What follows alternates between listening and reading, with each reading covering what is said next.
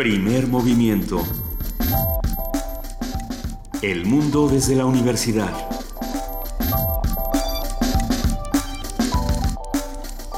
Muy buenos días a todos los que nos están escuchando aquí en Radio UNAM. Bienvenidos a Primer Movimiento. Son las 7 de la mañana con 6 minutos de este lunes 28 de noviembre. Y como es lunes, y como ustedes saben que Benito Taibo y Juana Inés de esa ya están en Guadalajara, a nosotros se nos ocurrió que lo más prudente, que la letra exige que sea un lunes de Luises. Así que nuestro queridísimo Luis Flores Romero, resistente, modulado, poeta, escritor, ya está con nosotros. Buenos días, querido Luis. Buenos días, Luisa. Buenos días a la audiencia. Estoy muy contento de estar aquí en la cabina desde tempranito. Yo que siempre paso por las noches aquí, se siente distinto el ambiente temprano. Estoy muy contento de estar en primer movimiento y pues que nos espera, Luisa? Luis, es extraño porque llegas de noche. O sea, ahorita todavía. Llegué de noche, pero ahora vi amanecer y casi siempre pues veo cómo se va haciendo de noche. Los amaneceres desde hace un par de días, Luis, no han sido los mismos. Todos nos, nos, nos hemos enterado por distintos medios de comunicación, porque además todo mundo lo sabe. Eh, falleció Fidel Castro y con él América Latina y el mundo hoy son distintos, hoy han cambiado. Y de todo esto vamos a hablar esta mañana porque sin duda, eh, como lo decíamos fuera del aire, querido Luis, nosotros nacimos con Fidel. Nosotros y nacimos en un lugar donde Fidel ya llevaba mucho tiempo en el gobierno. En nuestra manera de pensar, de sentir y de vivir, pues ahí estaba Fidel siempre y de repente la noticia conmueve a todos desde diferentes ángulos y a nosotros pues nos toca vivirla desde la idea que nosotros habíamos nacido y habíamos vivido y crecido con Fidel Castro. nuestros padres nos enseñaron que, que, esta era la revolución, que Fidel era la revolución, que Fidel es la resistencia y lo seguirá haciendo eh, a partir de inmortalizar todo su trabajo y todo lo que él ha hecho por América Latina y por el resto del mundo, específicamente por Cuba. Todo esto lo vamos a platicar aquí, como les decíamos. A ver, esta mañana en nuestro lunes de medio ambiente, querido Luis, déjame contarte que vamos a hablar de la caravana de la diversidad biocultural en una conversación con Francia Gutiérrez Hermosillo. Ella es integrante de la campaña Sin Maíz No Hay País, campaña que por cierto, eh, por cierto admiramos y nos encanta. Vamos a charlar también con Adelita San Vicente, directora de Semillas de Vida. En nuestra participación de Casa del Lago tendremos a Julieta Jiménez Cacho, directora, que nos hablará sobre Noche de Museos y Actividades en la Casa del Lago. En nuestra nota internacional, Colombia, un nuevo esfuerzo para la paz. ¿Qué quiere decir esto? ¿Qué ha pasado en las últimas semanas en Colombia? Lo vamos a discutir con el doctor Mario Torrico Terán, investigador de la Facultad Latinoamericana de Ciencias Sociales México. En nuestra nota del día, ¿cómo nos ha cambiado América Latina? El comentario será del doctor Fernando Neira, investigador del Centro de Investigaciones sobre América Latina y el Caribe de la UNAM. Vamos a hablar también del trigésimo aniversario de la Organización Mundial contra la Tortura. Este comentario lo tiene nuestra compañera Gabriela Sotomayor. Como ustedes saben, ella es periodista y es la enviada especial de Radio UNAM ante Naciones Unidas en Ginebra, Suiza. Y en nuestra poesía necesaria, Luis Flores va a compartir algunos versos que le gusten. posiblemente. ¿Ya sabes cuál es, Luis? Todavía no sé, pero quizás sea algo sobre Fidel va a ser algo sobre Fidel. Seguramente sí. Querido Radio Escucha, si tienen una recomendación para el genial Luis Flores Romero, que además muchos de ustedes han preguntado por él porque ya saben que es el mero mero de los sonetos ñero barrocos. Ese mero. Ese mero. Escríbanos arroba P Movimiento Diagonal, Primer Movimiento UNAM y teléfono 55 36 43 39. ¿Qué quieren compartir con Luis Flores el día de hoy en Poesía Necesaria? Nosotros, como cada semana, contamos con la participación del Programa Universitario de Estudios sobre el Desarrollo.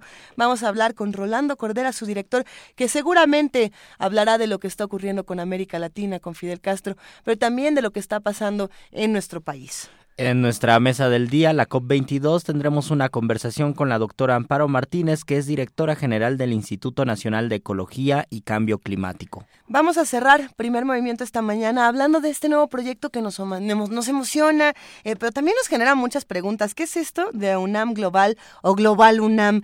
Vamos a charlar con César Romero, director de análisis y publicidad de la Dirección General de Comunicación Social de la UNAM, de este nuevo portal que tiene un contenido lúdico, pero, también es muy inteligente, pero, pero además es de toda la universidad. vamos a ver de qué se trata todo esto, querido Luis. Invitamos a todos a que se queden con nosotros de 7 a 10 de la mañana y arranquemos el día de hoy con, con nada más y nada menos que con Benito Taibo. Benito Taibo ya está en la FIL Guadalajara. Queridísimo Benito, ¿nos escuchas? Luisa, querida Luis, querido Luisa y Luis, es un inmenso placer Los Luises, estoy aquí en la Feria Internacional del Libro de Guadalajara, que ya arrancó el sábado pasado, una feria, como ustedes saben, multitudinaria, impresionante, para mi gusto la feria del libro más importante del mundo en cuanto a, su pertinencia en el acercamiento a los lectores y a los escritores. Ah, y bueno, las, las reacciones, por supuesto, con la, con la muerte de Fidel Castro no se hicieron esperar. Por aquí anda Mario Vargas Llosa, que no es precisamente un amigo ni de Fidel ni de la Cuba castrista, que las primeras declaraciones que hizo, ah, para mi gusto, fueron absolutamente desafortunadas, absolutamente desafortunadas, y dijo, la historia no lo absolvió, refiriéndose al propio texto de Fidel Castro, En, en el que decía, la historia me absolverá, porque era una suerte de toma de, um, toma de postura frente a los acontecimientos en cuanto triunfa la revolución. Ah, fue la verdad muy lamentable porque pues, yo estoy convencido de que estamos ahora sí ante el, fin de unos de unos tiempos. No hablo de los no no hablo de los tiempos sino de unos tiempos. Francis Fukuyama un famoso eh, historiador en la década de los ochentas preconizó el fin de la historia uh, llaman queriendo decir que era el fin de las ideologías que se acercaba el fin de las ideologías tampoco creo que esto haya sucedido y sin embargo lo que sí sucedió el viernes por la noche es uh, la muerte literal de el último gran personaje político del siglo XX. Eh, la revolución cubana significó para muchísimos de nosotros y sigue significando eh, la utopía, el sueño, la redistribución de la riqueza y sobre todo el gran enfrentamiento de una pequeñísima isla en el Caribe con el gran gigante del mundo y muchas otras cosas. No podemos olvidar Yo recuerdo, y, un poco a guisa de editorial, chicos, recuerdo en el año de 1978, en la Plaza de la Revolución en La Habana, un inmenso letrero que para mí ah, significa mucho y, que creo que resume los anhelos libertarios de toda una generación, por ejemplo, la mía. En la Plaza de la Revolución había un letrero, entre dos fotos inmensas de Ernesto Che Guevara y de Camilo Cienfuegos, había un letrero enorme que decía 20 millones de niños duermen en la calle en América Latina. Y un poco más abajo, en letras un poco más pequeñas, decía ninguno en Cuba. Eso. Oh. Eso significaba el triunfo de la revolución, el triunfo de la ideología, el triunfo de una manera de ver el mundo. Es, complejo, querido Benito, porque, por ejemplo, lo que, lo que platicábamos aquí los Luises en, en, la cabina de primer movimiento y que compartimos contigo, es que nosotros nacimos con Fidel. Para nosotros es muy difícil concebir América Latina, concebir Cuba, concebir el resto del mundo sin Fidel, el último del siglo XX, como tú lo mencionas. Eh, va a ser muy interesante ver cómo evoluciona todo esto. También, sin, como, como tú lo dices, hay, reacciones lamentables, otras que son hermosas, ¿no? otros vestigios que vamos a tener que atesorar y que tendremos que leer una y otra vez para inmortalizar a Fidel Castro. Sí, sí, sin duda. Otra, otro de los efectos con la muerte de Fidel es que canceló su participación. Tenía que haber estado ayer aquí mismo para una presentación en una rueda de prensa de Leonardo Padura. Claro, y Leonardo Padura canceló su, su, su participación en la Feria Internacional del Libro de Guadalajara. Yo creo que con razón, en el, no no se muere un ícono de tu tiempo que es el, el, el hombre con el cual viviste toda tu vida y seguiste uh, sus enseñanzas y su manera de ver el mundo y de repente abandonarlo todo, ¿no? sí es, sí es, sí es muy triste. Yo creo que estamos solamente ante el inicio de lo que vendrá. Uh, estuve hace unos minutos, te los cuento, con, con, con el ingeniero Cuauhtémoc Cárdenas, ahora mismo, hace tan solo unos minutos, pero se tuvo que ir porque iba justamente a la Ciudad de México para volar a La Habana, a las exequias de, Fidel Castro, pero nos prometió que al regresar, regresa de nuevo a la feria. El próximo jueves estará en primer momento con nosotros. Excelente. Hablándonos, sí, por supuesto, hablando, hablando sobre lo que significa, lo que significó y lo que significará, porque apenas comienza eh, de alguna manera el mito de lo que es Fidel, ¿no? Hay muchas discusiones. Yo, yo mismo fui muy crítico en algún momento sobre algunos de los no planteamientos sino ni posturas sino uh, en la forma del día a día de la revolución no sí, sí. Porque, porque porque no porque cerrar los ojos ante las cosas malas que también tuvo la revolución era era absolutamente ridículo pero con todos y esos po posibles y pequeñas o grandes objeciones no podemos negar Uh, lo que significó Cuba en el panorama uh, geopolítico uh, mundial, pues, ¿no? El, el, pequeño, el pequeño barbudo, el caimán barbudo, como llamaban a la isla, frente a ese enorme gigante que estaba a 52 millas tan solo de sus costas, ¿no? Creo que ahí lo que podemos lo que podemos recuperar, querido Benito, es pensar que sí, la revolución requiere de autocrítica, pero también requiere de un valiosísimo ejercicio de resistencia, que por eh. supuesto será criticado, pero sin duda tiene que ser un, un ejercicio necesario. Eh, queremos agradecerte mucho, Benito, por haberte levantado tan temprano esta mañana. Querida. ¿Nos aguantas un momento para escuchar en este momento un audio de Fidel?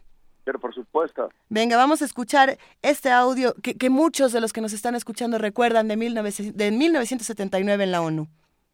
No se puede hablar de paz en nombre de 900 millones de analfabetos.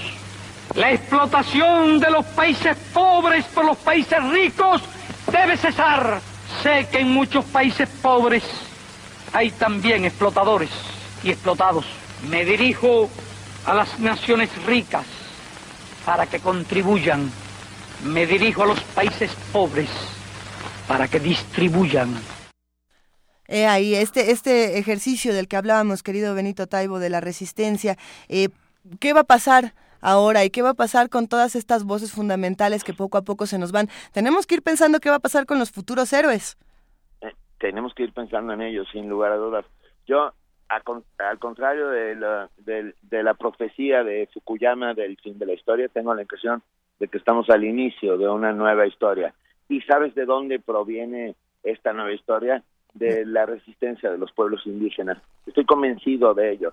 Quiero decir, es posible que las ideologías como tal, los bloques, el bloque norte, el bloque sur o eh, el bloque comunista y el bloque capitalista, eso ha ido desvaneciéndose, desapareciendo y sin embargo eh, también es cierto que eh, hoy por hoy los pueblos indígenas están levantando esa claro. voz que no es que haya estado dormida, simplemente que muchos sordos no alcanzaron a oír. Oye, Benito, y en ese sentido, ¿hay, hay libros de precisamente de lenguas indígenas que podamos encontrar en la FIL de Guadalajara? Además de, de los libros tradicionales que siempre nos acompañan y de todas las maravillosas publicaciones de la UNAM, eh, ¿podremos ver algunas otras publicaciones? Podemos ver montones de cosas. La, la feria está, como siempre, eh, llena de materiales sorprendentes, nuevos, eh, exquisitos, resistentes, complejos, uh, divertidos, maravillosos, hay de, de todo, de todo, de todo. Y tengo la sensación de que hoy mismo comenzará uh, una suerte de nueva toma de postura de algunos de los uh, intelectuales que aquí se dan cita a presentar su obra. So, por supuesto, hablar, no, no podemos soslayar ni, ni restarle importancia a la figura emblemática del comandante Fidel Castro durante tantos años, ¿no? De revolución. Uh, cumple cumplía cumplió 90 90 años ¿no? muere muere con 90 años y la verdad a ver mi último yo la última vez que vi a Fidel Castro fue en el año de 1999 cuando México fue uh, México fue el invitado de honor en la Feria del Libro de La Habana sí. y por una mera casualidad me topé de frente o sea casi casi choco con la historia no sí. que, porque era era grandote vestido de verde olivo Uh, al dar vuelta en una esquina de frente contra él, yo me agaché para a, abrocharme un zapato y para no hacerles el cuento largo, acabé, estaba abrochándome la agujeta cuando veo una inmensa bota. Voy levantando la cabeza y la levanté durante mucho rato porque era altísimo. Fidel y me dijo, ¿qué hace usted ahí, compañero? Le digo, me estoy postrando frente a la, a la, a la importancia de la revolución. Bueno, se murió de risa, me dio la mano. Eh, y entonces puedo decir muy orgullosamente que que yo, yo le di la mano a una parte de nuestra historia, una parte importantísima que nos marcó para siempre, sin lugar a dudas. Bueno, por extensión, como, símbolo, Sí. Como símbolo de resistencia, perdón. No, que como que por extensión, como tú nos has dado la mano a nosotros, eh, se siguen haciendo estos puentes históricos, querido Benito. Sí, sí, estoy convencido. Estamos viviendo un tiempo nuevo, vamos a ver qué sucede en la isla. Bueno, además estuve en La Habana la semana pasada. Es que justo es eso. Sí, bueno, de ahí vienes. De ahí de, de La Habana me vine casi casi para acá, salí uh, dos días antes de que, de que esto de que esto sucediera. Uh, me hubiera podido encantar estar ahí, no morbosamente, sino simplemente para ver uh, las caras y, y, y, las actitudes del pueblo cubano, porque la verdad es que lo querían un montón, por más que, que quiera decirse lo contrario, ¿no? O, o que CNN se dedique a mostrar en sus pantallas los cacerolazos de los viejos cubanos de Miami que salieron a festejar entre comillas no. La, la, muerte la muerte de Fidel no no no creo que haya cacerolazos en La Habana estamos en un momento en el que la historia se está transformando y veremos qué va a pasar vamos a ver cómo reacciona no solo Raúl, sino todos los claro. que están a su alrededor, pues, ¿no? Pues mira, Bento, eh, ahora sí que para Vargas Llosa y para los medios de comunicación que deciden mostrar las cosas que deciden mostrar, bueno, cada quien elige su revolución. Claro. Nosotros aquí en Primer Movimiento elegimos esta y agradecemos muchísimo que el día de hoy eh, te hayas despertado para charlar con nosotros. Mañana ya nos vamos a ver allá en Guadalajara. Claro, querida Aida, a partir del miércoles estaremos transmitiendo Primer Movimiento desde aquí de Feria Internacional del Libro de Guadalajara y el ingeniero Cuauhtémoc Cárdenas eh, seguramente estará el viernes con nosotros en algún momento. Una excelente noticia. Hoy te mandamos un gran abrazo aquí los Luises, Benito. Un abrazo, yo a, Benito. Yo a los dos los quiero un montón. Ah, igualmente, y, y, a todos Benito. los amigos y a todos los amigos que hacen diariamente comunidad. Para, para todos los que hacen comunidad con nosotros, para Benito Taibo, para todos los que en este momento sentimos que el mundo está cambiando y que algo se nos ha quebrado, una canción de cuna cubana, La Negrita Magdalena León Cocumi.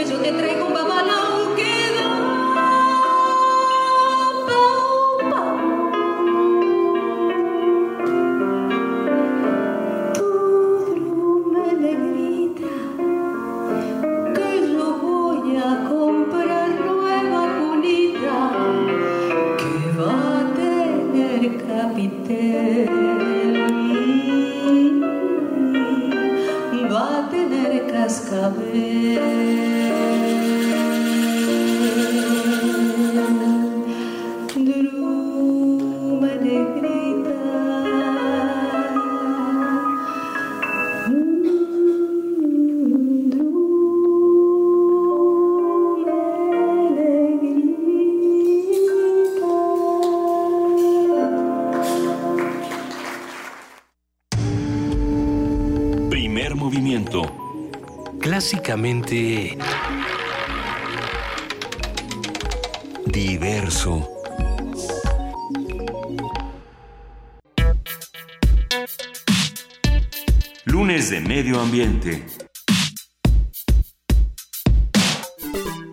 fuera del aire estábamos aquí charlando eh, los Luises y nuestra queridísima invitada que ahorita les vamos a presentar. Lo difícil que se ha puesto este 2016, lo inverosímil para muchos, eh, lo, lo radical para otros, pero para todas estas personas que también se sienten como nosotros, eh, cansadas, eh, vapuleadas por este año, siempre hay una respuesta. Y esa respuesta puede venir, por ejemplo, desde la Caravana para la Diversidad Biocultural. Eso es lo que nosotros queremos decirles aquí en Primer Movimiento. La diversidad biocultural hace referencia a la evolución tanto de la diversidad biológica como la de la diversidad cultural involucra la adaptación entre ambas. Históricamente, esta evolución paralela ha originado conocimientos ecológicos y prácticas locales que permiten a las sociedades de todo el mundo gestionar sus recursos de forma sostenible, manteniendo su identidad cultural y sus estructuras sociales. La Caravana de la Diversidad Biocultural es un colectivo de comunidades y organizaciones civiles comprometidas con la defensa de la diversidad biológica y cultural. Esta gran comunidad se ha organizado para construir y fortalecer un modelo incluyente y una nueva visión de biodiversidad que refleje las prácticas de las comunidades y la riqueza del patrimonio biocultural por medio de centros de origen, prácticas culturales, manejo de la tierra y conocimiento tradicional. Y bueno, el día de hoy tendremos una conversación sobre la importancia de la diversidad biocultural y los esfuerzos que se están haciendo para defenderla. Aquí en la cabina, como ya lo anunciábamos, se encuentra con nosotros Francia Gutiérrez Hermosillo. Ella es integrante de la campaña Sin Maíz no hay país, que a nosotros nos encanta y es un verdadero privilegio que nos acompañes, Francia, esta mañana. Bienvenida. Buenos días a todos y a todas quienes nos están escuchando, iniciando la semana con una manera muy festiva, muy contrastada también por los acontecimientos con los que terminamos el fin de semana, la muerte de Fidel. Ojalá que en todos renazcan estas flores de esperanza y estas flores también de diversidad Por biocultural. supuesto. Esta, esta bio- biodiversidad, esta cultura que debe mezclarse y que debe enriquecernos. A ver, para seguir hablando de este tema, ya se encuentra en la línea también Adelita San Vicente. Ella es directora de Semillas de Vida. Muy buenos días, Adelita, ¿cómo estás? Muy buenos días, Luisa, Francia. Luis, muy contenta de días. De escuchar a Francia y esa introducción que realmente nos refleja en lo que estamos ahora trabajando muy duro. Adelita, ¿qué entendemos por diversidad biocultural? Pues mira, nosotros, como ustedes bien explicaban, queremos eh, hacer énfasis en que la biodiversidad no es una gracia divina, no existe Sí. nada más en este país. Nue- Nuestro país es un país, como se ha dicho mucho, megadiverso. Esta biodiversidad existe gracias a la gente del campo, a los indígenas, a las campesinas, los campesinos, que desde hace siglos están en este medio recreando, reproduciendo y sobre todo conociendo esa gran biodiversidad. Mm, ustedes saben que nosotros hemos trabajado en el maíz durante mucho tiempo en la defensa del maíz y bueno, nuestro maíz es el mejor representante de esa diversidad biocultural. Nuestro maíz es una planta que no existiría sin la mano de la mujer y del hombre. Sabemos que viene del teocintle y que, como bien lo dijo Bonfil, somos, eh, bueno, lo dijo el Popol Vuh, pero gracias al el maíz existe gracias a nosotros y nosotros gracias al maíz. es esa complejidad, esa relación la que queremos reflejar en ese concepto de diversidad biocultural. Y me quedo pensando, a ver, como, como bien dices Adelita, no es gracia divina, hay que recordar siempre los saberes de los pueblos originarios, reconocernos dentro de, estos pueblos, integrarnos y sobre todo aprenderles muchísimas cosas. Eh, creo que en los últimos años lo que ha ocurrido es precisamente esta, estas ganas de no aprender o de querer aprender de otros modelos y eso ha afectado muchísimo a la diversidad del maíz en todo nuestro país y pensando precisamente en esta frase, sin maíz no hay país, pues ¿qué hacemos Francia? Eh, ¿Qué es lo que ha pasado que hemos perdido eh, este contacto con los saberes originarios y cómo, cómo nos reencontramos? Porque urge. Claro, como bien decía Benito hace unos momentos, la resistencia viene de las comunidades indígenas y campesinas. Justo son ellas las que están custodiando, resguardando los bienes comunes. Es esta visión eh, eh, a partir de la, de la comunidad, del bien de todos, que contrasta con el otro modelo, el modelo de extracción, el modelo de acaparamiento, eh, el que va privatizando incluso los servicios de la naturaleza, incluso estos bienes comunes como las semillas, como pues el paisaje mismo de las comunidades, lo va privatizando, lo va mercantilizando, lo va metiendo al laboratorio para hacerlo transgénico, para meterlo en una patente y venderlo al mejor postor. Lo que tenemos que hacer es asimilar que somos comunidad y desde ahí emprender conjuntamente la defensa desde la manera que sea, eh, gozando de nuestra gastronomía, de nuestra diversidad cultural, pero también protegiendo los saberes campesinos, porque es gracias a ellos que hoy, en el 2016, gozamos de esta diversidad biocultural y esto está expresado en el convenio de diversidad biológica que es parte de lo que nos trae a la generación de esta caravana por la diversidad biocultural. Somos resistencia porque somos de maíz y el maíz es un símbolo nacional y es parte de nuestro México profundo. Me parece que el maíz en México tiene una característica, es un rasgo peculiar eh, diferente a lo que ocurre en otros países. ¿Y cuál sería la relación? ¿Cuál es la, la fortaleza, el perfil del maíz en México que no está en otros lados? Primero que es el centro y la base de nuestra alimentación y de nuestra identidad cultural. Al ser el centro de origen, de aquí se, de Mesoamérica, digamos, se expandió, se difuminó esta semilla por las dos vías que conocemos, por la polinización, es decir, vía aérea, y por el intercambio de semillas, que es lo que hacen las comunidades del norte al sur, generando esta maravillosa adaptación climática de la semilla. Eso nos hace diferentes y con eso, pues vaya, la ingesta de la energía, de las calorías, que es cerca del 40% de cualquier eh, eh, mexicano, eh, mexicana, proviene del maíz, ¿no? O sea, es nuestro sentido, nuestro punto de gravedad. Me, me gusta mucho pensar, como bien lo apuntan las dos en esta conversación, que un ejercicio de resistencia, primero sí, por supuesto, es negociar, es discutir, es hablar con, con los que tenemos que hablar desde Monsanto hasta todos los demás que no siempre es grato, pero otra parte también es gozar. Y a veces se nos olvida que la resistencia es gozar, Adelita. Eh, en ese sentido, ¿qué nos está ofreciendo la caravana? ¿Cómo, ¿Cómo le entramos a todo esto? Claro, es gozar y eso nos lo enseñan las comunidades. Exactamente. Porque mira que si alguien ha sufrido y ha estado sujeta a estas políticas de, como diría Armando Bartra, agrosidio, lo, lo, que sucede hoy en nuestro país de violencia extrema en comunidades de Guerrero, por ejemplo, donde sabemos que está una de las mineras más grandes de oro, está se está produciendo opio, no es gratuito.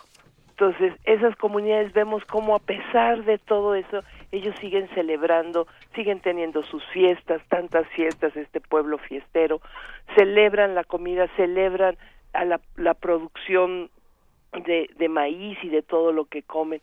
Entonces eso es lo que nosotros queremos, celebrar, dar cuenta de que esa biodiversidad está ligada a este profundo conocimiento, a estas profundas culturas que, que están en nuestro país y eso es lo que queremos celebrar.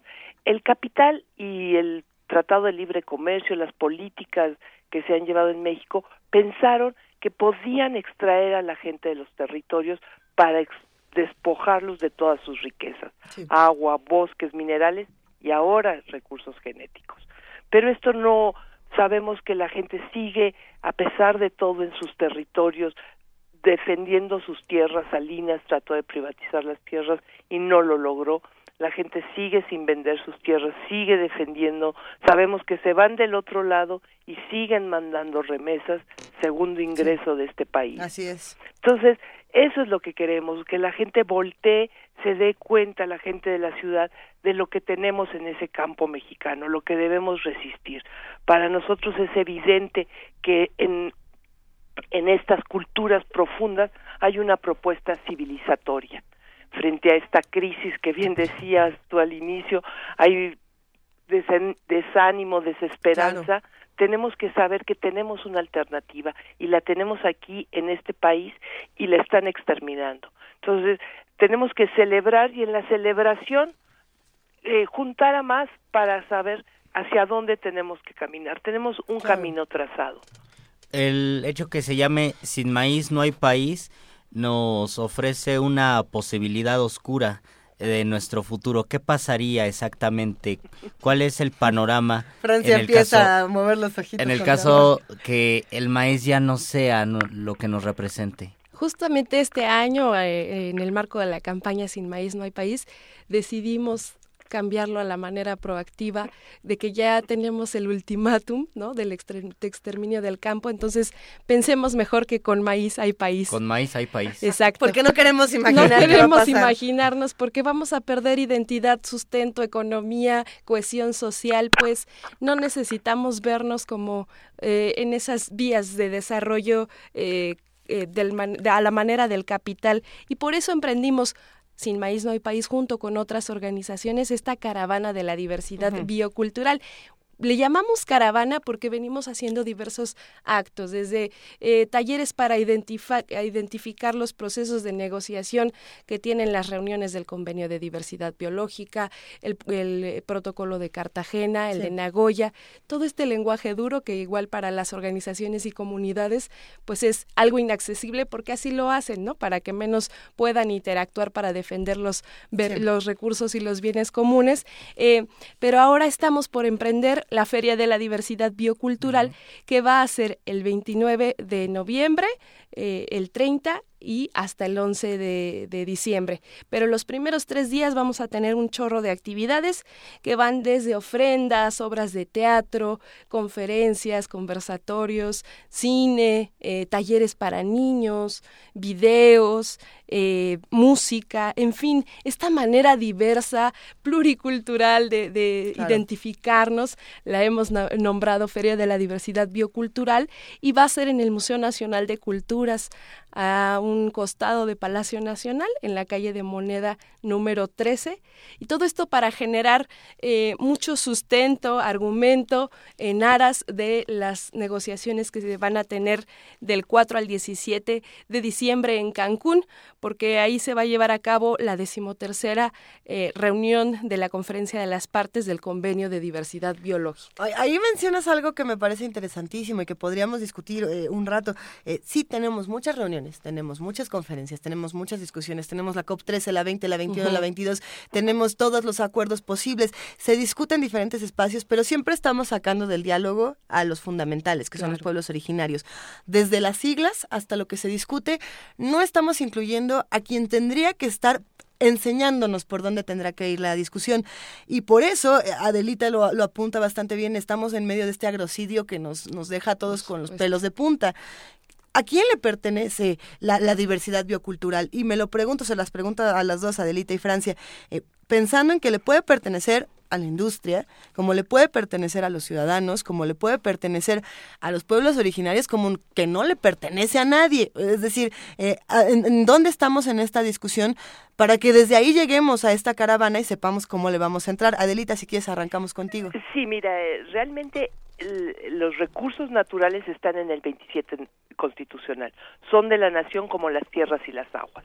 Entonces, ahí es muy claro dónde están. Más sin embargo, pues este es un, un nuevo bien que el capital trata, repito, de apropiarse. Sí. De hecho, el 24 de octubre pasado, la senadora Ninfa Salinas, Oh, hija de Salinas Pliego, presentó una ley de diversidad, de biodiversidad, para que se aprobara y presentarla en diciembre.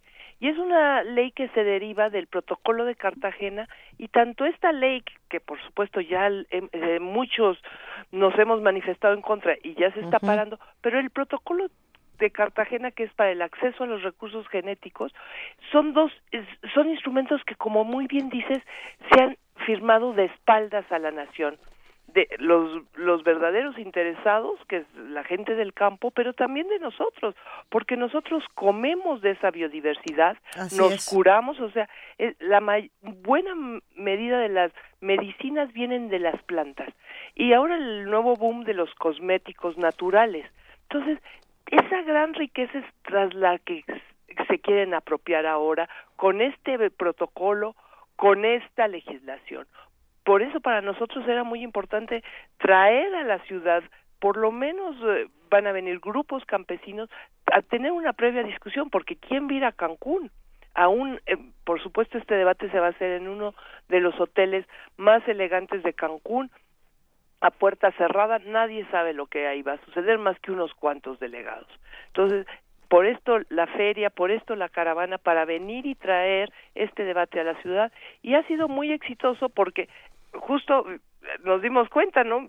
Ninfa presentando su ley en último momento, una ley hecha sobre los rodillas. Porque, porque todo lo hacen así, tampoco nos Ni siquiera la numeración correspondía, o sea, en el colmo, en el colmo del cinismo, del 49 se saltaba el 3, los artículos dice uno, bueno, ¿qué, qué creen que somos con todo respeto del público, pero nos consideran idiotas que no no podemos estar sobre ello. Creo que en ese sentido la sociedad civil hemos crecido mucho, estamos muy atentos a lo que están haciendo esos legisladores que son no son nuestros, pero están ahí percibiendo un salario y no vamos a permitir que avancen sobre un bien que al final de quién es es de la nación, es de todos. A mí me gusta mucho otra idea de Sánchez que dice los bienes comunes, los bienes con los cuales se reproduce la humanidad, como las semillas, como el agua, no pueden ser mercancías. Son un bien común, son de todos. México le regaló al mundo el maíz y se calcula que el 16% de lo que come la humanidad, jitomate, calabazas, aguacate, etcétera, y se los regaló. Es un bien de la humanidad. No vamos a empezar a cobrar regalías, ¿verdad? No. Entonces, queremos que siga siendo de esa manera o que lo decidan los pueblos originarios, los campesinos y quienes trabajan en ello. Ahí, entra esta discusión. De hecho, hay una pregunta interesante. Hay una pregunta interesante porque pensamos el maíz inmediatamente eh, concebimos el campo, concebimos las comunidades indígenas, pero nosotros en la Ciudad de México, ¿qué es lo que podemos hacer? Y es lo que justo nos pregunta Mirna de la Garza, ¿cómo podemos hacer algo los habitantes de a pie de esta Ciudad de México. Mientras los legisladores apuestan a que no pongamos atención. Claro. ¿Qué hacemos, Francia? Pues pensar en que somos los primeros y las primeras en proteger las fronteras de nuestra eh, biodiversidad, porque también eh, en aras de que están aportando las comunidades indígenas y campesinas al bien común de todo el planeta, pues también quieren eliminar las barreras eh, de las protecciones, pues, de las naciones, y entonces dicen, pues ahora vamos a hacer esta mercantilización a nivel global, ¿no? Entonces necesitamos actuar en consecuencia de conservar esta diversidad como ciudadanos, como ciudadanas, si la vamos a utilizar que sea de manera eh, sostenible, que sea con la participación justa de comunidades, involucrándolos, considerando que son ellos quienes tienen el, el saber y que son gracias a ellos que hoy gozamos de este paisaje y de esta riqueza. A partir de ahí, pues eh, aportemos, actuemos en, razón y, consecuencia de esta diversidad, protegiendo, asumiendo que son parte nuestra también estos entornos y esta riqueza. Si nosotros pues. consumimos maíz, significa que somos parte de esta comunidad y si el maíz implica la interacción y el conocimiento con el otro, pues debemos aprovechar eso y por lo tanto estamos incluidos también en esta. Y claro, la alimentación es un acto político. Estamos ah, eligiendo, estamos votando, ¿no? exactamente. Cada vez, cada vez que comemos, como dice Francia, hace, es un acto político y un acto de decisión. Entonces, lo primero que debemos hacer los consumidores, todos, es fijarnos lo que comemos si con el poder de nuestra compra podemos afectar el, al gran capital. Tenemos en este país una diversidad de alimentos. El mejor ejemplo es nuestra alegría, nuestro amaranto. Compramos cajas de alimentos que es basura, que es maíz transgénico con azúcar que daña a nuestros hijos porque al darle esa cantidad de azúcar en la mañana a los niños los mandamos con una aceleración al colegio que luego les da el síndrome de niño inquieto y luego les tienen que dar la medicina. Si les damos alegría tendríamos un, un niño tranquilo con una mejor capacidad. Entonces tenemos tantos elementos en nuestra cocina, las, las aguas de frutas, las maravillosas frutas. Volteamos a comprar productos mexicanos lo más cercanos a los campesinos en nuestros maravillosos mercados. Simplemente con eso y vengan a nuestra feria. El día primero va a ser el día más bonito, va a haber música. ¿Qué es mañana? No, el día primero El primero de diciembre. Ah, ok, ok, ok. Mañana es la inauguración. Ah. El primero de diciembre es eh, la ofrenda, la, la fiesta, pero esto es muy bonito porque el Museo de las Culturas ahora le llaman del mundo, que en su momento fue el Museo de Antropología, nos ha abierto la puerta para hacer este evento y se ha sumado. Entonces vamos a hacer una exposición que llamamos, llamamos Cultivando nuestros alimentos y habla de dónde vienen estos alimentos, de nuestros ocho centros de origen de la alimentación y bueno, el museo está muy emocionado para seguir hasta el 11 de diciembre y para seguir el año que entra con esta exposición, con esta enseñanza de dónde vienen nuestros alimentos para que todos aprendamos pues de dónde viene el café que nos estamos tomando en este momento y quién lo produce, los campesinos. Ay, qué, maravilla esto que nos acabas de decir, Adelita, Francia. Estamos aquí conmovidos, pero además más que antojados para lanzarnos todos a partir de mañana a la Feria de la Diversidad Biocultural. Ya subimos toda la información a nuestras redes sociales, como lo hacemos todos los días, pero sí, nos quedamos con estas reflexiones. La, diversidad biocultural nos pertenece a todos y, si podemos cambiar algo como ver la etiqueta de las cosas que comemos y pensar productos mexicanos, hacer este tipo de pequeñas reflexiones, eh, eh, sí, en efecto estamos haciendo actos políticos. ¿Qué, qué Qué maravillosa conversación. Nos vemos mañana, sin duda, en esta caravana.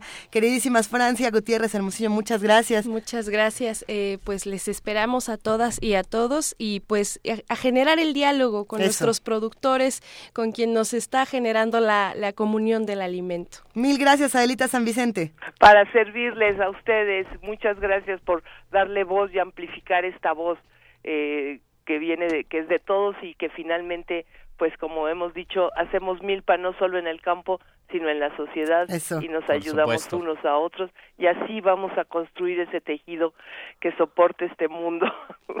Así, así lo vamos a ir soportando, que nuestras armas ahora sean el maíz y las semillas. Mil gracias. Un abrazo. Luisa. Primer movimiento. Clásicamente... Incluyente. Bueno. Son las 7 de la mañana con 49 minutos. Estamos aquí en primer movimiento Los Luises. Luis Flores Romero. Y Luisa Iglesias. Ay mi, querida, mi querida Luisa. Oye, qué gusto me da estar contigo, Luis. A mí también me da mucho gusto, de verdad. Me siento muy bien de estar tan temprano en este programa. Ya nos despertamos. Siempre lo escucho como toda nuestra querida audiencia del otro lado de la bocina y ahora me tocó estar aquí, dentro de la cabina. Ya están preguntando en redes sociales que cómo te encuentran, que dónde te encuentran, que si te trajiste tus sonetos ni barrocos. ¿En qué? ¿Dónde estás en Twitter para que en te En Twitter estoy como arroba lufloro. Lufloro, porque es el mejor conocido y ahí como Lufloro están mis, todas mis ligas donde comparto mis sonetos ñero barrocos. Y, y, otras cosas. Y otras cosas. Más ñeras. Que van saliendo, sí. Hay, hay de todo, digamos. hay muchísimas cosas que están ocurriendo, tanto con Luis Flores Romero, como con Luis Iglesias, como con México, el mundo, y sobre todo con la universidad. Vamos a ver qué está pasando el día de hoy en la Casa del Lago. Ya está en la línea su directora, Julieta Jiménez Cacho, que siempre nos encanta saludar. Queridísima Julieta, buenos días, ¿cómo estás? Hola Luisa, buenos días. Aquí, aquí estamos saludándote eh, el par de Luises, listos para saber qué va a pasar en esta noche de museos y qué, qué, qué, se trae entre manos la Casa del Lago que tanto nos gusta. Bueno, mira, pues sí, quiero invitarlos para este miércoles 30 eh, a varias actividades que en este en este programa que es de la Secretaría de Cultura de la Ciudad de México, sí. miércoles Noche de Museos. Eh, la idea de abrir los museos en la noche inició en Berlín en el año 1997. Dos años después, varias ciudades que lo implementaron con mucho éxito, como en Sao Paulo, en Brasil, Buenos Aires, en Argentina, Montevideo, Uruguay y varias en Europa. Y en la Ciudad de México inició en 2009. Al principio fue en el centro histórico, con la participación de 16 museos. Hoy son más de 60 museos que participan en toda la ciudad. Y Casa del Lago lo hace desde 2013. Eh, comúnmente los museos abren los espacios de exhibición hasta las 10 de la noche y también se organizan actividades especiales como conciertos, conferencias o cine. Y bueno, Casa del Lago lo, hace lo propio, es muy exitoso y muy agradable. Me ha encantado a mí ver cómo asisten parejas de jóvenes. Sí. Es curioso, novios que deciden salir por la noche y acudir a, un espacio cultural. o sea, nos, estás invitando a echar el novio a casa pues del claro, ah, por supuesto. Nomás para tenerlo claro. Eh, ha sucedido eso, así como una cosa espontánea, yo los invito desde luego.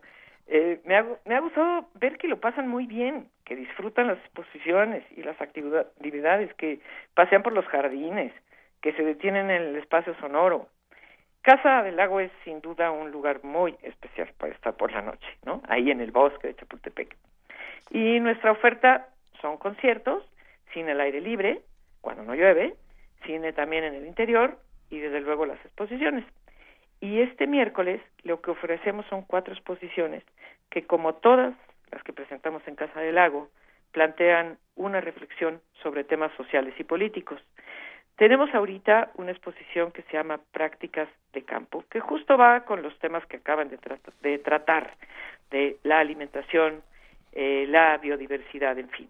Son ocho proyectos sociales promovidos por artistas que indagan sobre la producción y consumo de alimentos, así como la transformación de la tierra por la acción humana. Hay una pieza que es una destiladora que convierte refresco, Coca-Cola, en agua potable. Es bien interesante. Bueno, otra exposición se titula Es tiempo de administrar la abundancia del colectivo Operación Hormiga. Es una muestra que reproduce estrategias de comunicación utilizadas por instituciones del sistema financiero y las reemplaza sus contenidos por narrativas críticas que ponen en evidencia el papel del poder capitalista. La tercera es una muestra que se titula La savia espesa, ensayos equidistantes sobre zonas intertropicales, eh, que aborda imaginarios sobre el trópico. Busca dar cuenta de la forma en que artistas deconstruyen el estereotipo de lo tropical por diferentes vías, ya sea por el ataque o por la apropiación. Se, se trata de entender las contradicciones que entraña vivir en los trópicos. Hay varias piezas de colombianos que muestran la intervención del narcotráfico en la vida cotidiana, por ejemplo. Y la cuarta exposición es Mexicanización, la obra de arte como soberana reproducción del castigo. Esta es una muestra que tiene, son cuatro piezas del artista Christoph Faulhaber, un artista alemán, eh, que trabaja con investigación en torno a los conflictos sociopolíticos que genera la dicotomía seguridad e inseguridad. Él hizo una investigación en la Ciudad de México y muestra lo que le planteó la seguridad e inseguridad en nuestra ciudad. Está bastante interesante. Y bueno, como actividad especial tendremos un concierto. Es un estreno mundial de la compositora mexicano-rusa Nastia Roca. No es muy conocida, pero Nastia nació en 1979 es de ascendencia rusa, estudia música, primero en México y posteriormente en San Petersburgo, en donde actualmente vive. Es una compositora que estudia el sonido producido por el cuerpo, una artista que busca construir un discurso a partir de la vida. Dice que lo reflexiona desde la traducción del ruso de su propio nombre, Nastia, que significa renacer. Para interpretar su música tendremos el cuarteto vocal 21 con Enzo Fernandati, Nika Shikal, Santiago Mirel Esparra, Ricardo Islas Seño. Es un concierto, va a ser muy particular porque contará también con una actividad performática ideada por los artistas Mónica Romero y Pablo Castro. Además, los miércoles de noviembre a marzo, esto sí todos los miércoles, no solo Noche de Museos, tenemos un paseo por el bosque de Chapultepec que inicia a las 7 de la, de la noche en bicicleta y después hay un paseo en tren a las 8 de la noche. Así que son bienvenidos. Ese paseo nos asusta tantito porque José Emilio Pacheco nos enseñó que en el bosque de Chapultepec eh, la gente desaparece cuando se va a pasear. Pero, si vas a echar novio, qué mejor que desaparecer. que desaparecer. Bueno, la verdad es que no permitimos que se separen. Eso, eso se los digo. Ah, bueno. Justo, justo por el miedo de que desaparezca. Mira, ya no sabemos si nos estás invitando a echar novio o andar de boyerista viendo a los que echan novio. Pero lo cierto es que si hay un lugar privilegiado para hacer estas actividades de noche, es Casa del Lago. No hay, no hay mejor lugar para hacerlo que Casa del Lago. Las exposiciones que nos planteas, todas estas cosas, queridísima Julieta, sin duda se viven mejor. Eh, a oscuras. No, sé cómo explicarlo, pero siento que Casa del Lago es uno de estos espacios que vive mejor cuando, cuando es de noche. No sé qué opines. Sí, por supuesto que se, se la pasa uno muy bien, pero también de día, ¿eh? No te creas. Es muy bonito el, bosque de Chapultepec también de es que aquí, aquí somos fanáticos de, de, Casa del Lago y de tu trabajo. Oye, te queremos mandar un abrazo, queridísima Julieta, y te prometemos estar contigo en los próximos días por allá. Bueno, perfecto. Nos guardas un lugar. yo quiero solamente decir que eh, respecto a Fidel Castro, yo sé que han hablado muchísimo, que los periódicos y las redes sociales están a todo lo que da con este eh, personaje tan controvertido. Pero bueno, pues yo soy de una generación a la que marcó de manera particular y claro que sigo pensando que debemos luchar por los ideales por los que luchó, por una sociedad menos clasista, menos racista, más justa. Así que en Casa del Lago eso es lo que hacemos desde la reflexión, para contribuir también a la acción. Nos sumamos a esta reflexión, queridísima Julieta. Gracias por tus palabras que además nunca sobran. Muchísimas gracias. No, pues eso, tenemos que, porque las palabras se pueden quedar por ahí, pero sí de verdad tenemos que, que movernos, movernos, accionar. Gracias, querida Julieta. Un gran abrazo a ti. Muchas gracias a ustedes. Que tengan buena fil ahora que te vayas y saludos a Benito. Aquí me llevo a Luis. Nos vamos todos. Ay, qué, vamos todos. Qué padre. chao, chao. Gracias, Julieta. Hasta luego.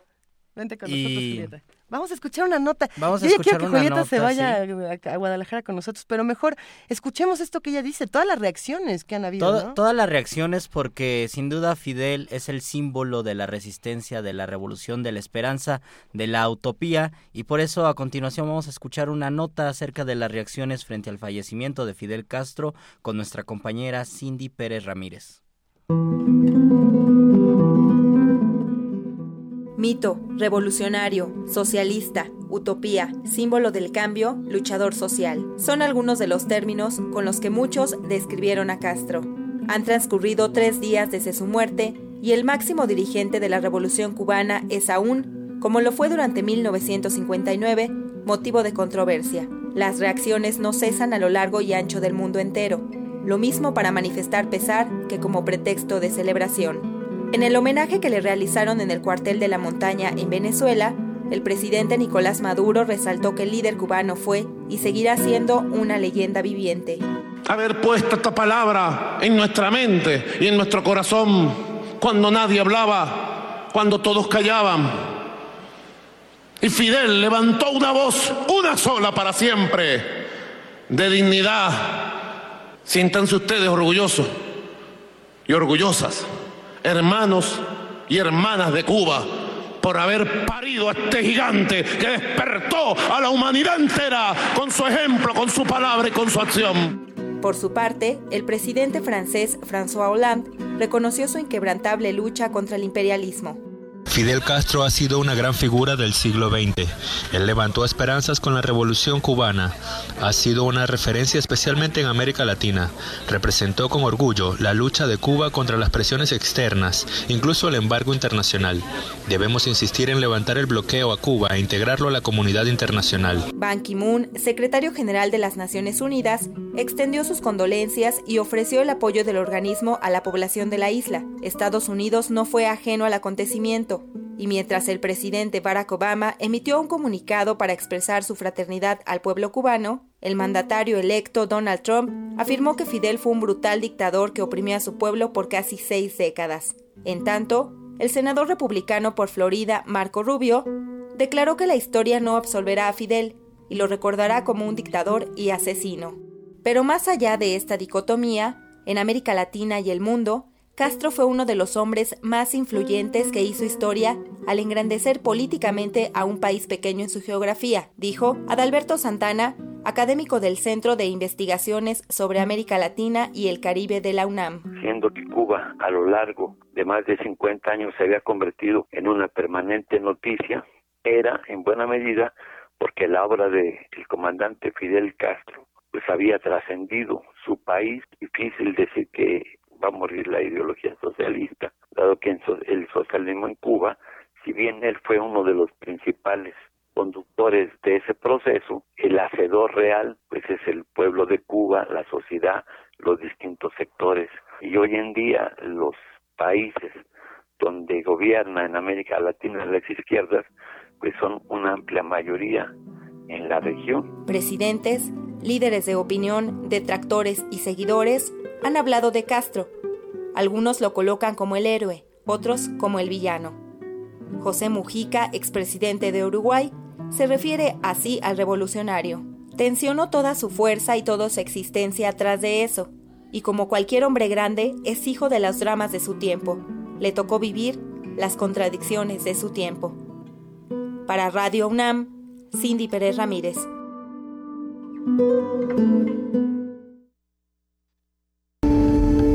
Primer movimiento. Clásicamente... Reflexivo.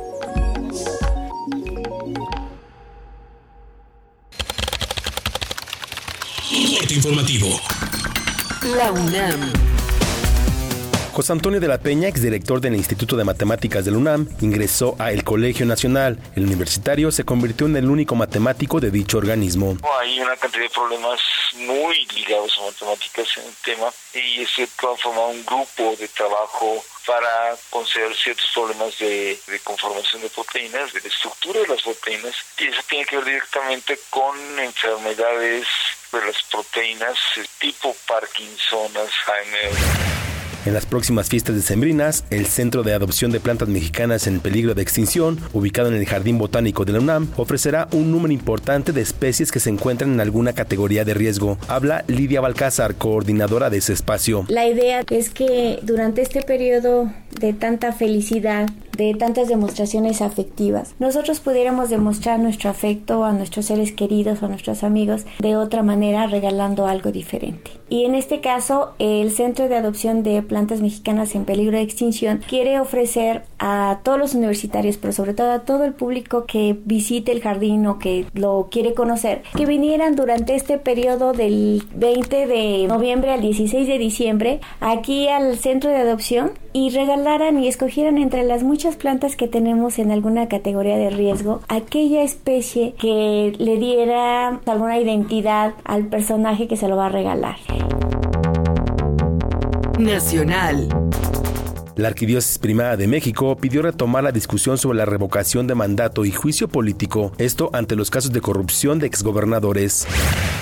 Según un sondeo del diario Universal, 69% de los mexicanos consideró que la violencia relacionada con el narcotráfico aumentó, lo que representa un incremento de 11 puntos con respecto a noviembre de 2015. El exalcalde de Iguala Guerrero, José Luis Abarca, y su esposa María Pineda impugnaron la decisión de un juez federal de cancelar el amparo que solicitaron contra las órdenes de aprehensión en su contra. La Federación Iberoamericana de Ombudsman solicitará a la Comisión Interamericana de Derechos Humanos, al Alto Comisionado de las Naciones Unidas para los Derechos Humanos, para los Refugiados y al Comité Internacional de la Cruz Roja atender la situación de los migrantes en Estados Unidos ante el cambio de políticas migratorias anunciado por Donald Trump. La bancada del PAN en el Senado se reunirá mañana con el titular del Ejecutivo Federal para hablar sobre la visita de Donald Trump a México el pasado mes de septiembre, la conducción de la política exterior y el manejo de la economía tras los comicios estadounidenses. Alejandra Barrales, líder nacional del PRD, rechazó que existan conflictos internos en la elección de candidato para la gobernatura del Estado de México. Aseguró que existe unidad rumbo a los comicios de 2017. El jefe del Ejecutivo Federal encabezó la clausura de los trabajos del sexto Consejo Político Nacional de su partido. Reiteró que en el PRI no hay lugar para la corrupción, encubrimiento y la impunidad. Economía y finanzas. José Antonio Mit, secretario de Hacienda, afirmó que México está preparado con un paquete económico robusto para soportar la transición de gobierno en Estados Unidos. Internacional. El presidente de Ecuador, Rafael Correa, recordó a Fidel Castro como un inspirador del progresismo latinoamericano. Insisto, ya cumplió, había cumplido y de sobra, en demasía, su misión, liberar su adorada Cuba, demostrar que otro mundo es posible, luchar por la equidad, por la justicia social. Cuba está de luto, Latinoamérica está de luto.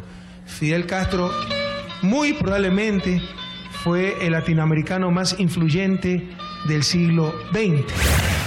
En tanto, el primer ministro de Canadá, Justin Trudeau, envió un mensaje de condolencias al pueblo cubano. En nombre de Sophie y de nuestros hijos y de mí, así como de todos los canadienses, quiero expresar nuestra más profunda condolencia por la muerte de Fidel Castro, a la familia Castro y al pueblo de Cuba.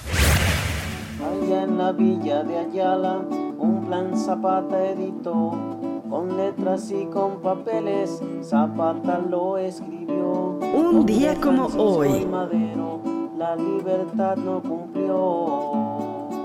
En 1911 fue firmado el Plan de Ayala, proclamación política promulgada por el líder revolucionario Emiliano Zapata, en el que desconoció al gobierno del presidente Francisco I. Madero, a quien acusó de traicionar las causas campesinas.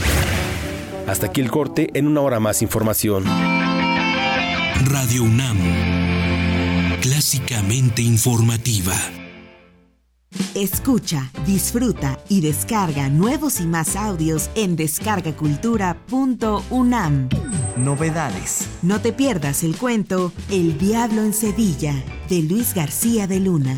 Mi odio alcanza más allá de la tumba. Hoy lo han enterrado y yo necesito su corazón. Visita www.descargacultura.unam.mx. ¡Ya llegué! ¡Voy de delantero!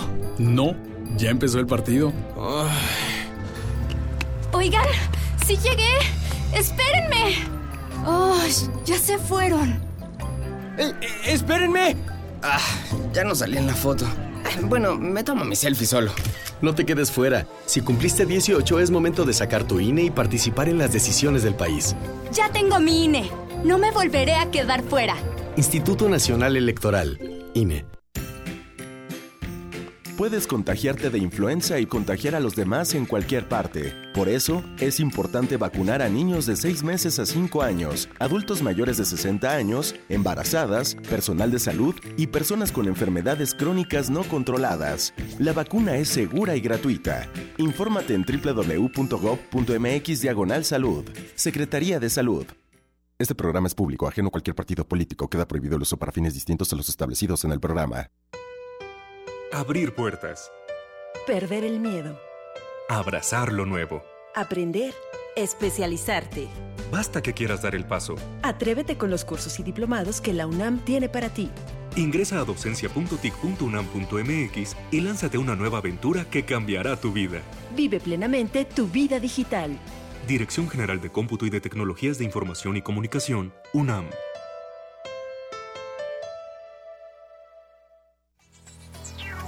80 años de ser la Radio Cultural y Universitaria de México. Y te queremos en nuestra celebración. Tus ideas sonoras pueden ser la siguiente identidad de nuestra emisora. Certamen Universitario de Jingle. 80 años de Radio UNAM. Crea una pieza musical cantada de 30 segundos con el tema clásicamente actual. Consulta las bases en www.tucomunidad.unam.mx. Radio UNAM, la Secretaría de Atención a la Comunidad Universitaria y la Dirección General de Atención a la Comunidad invitan.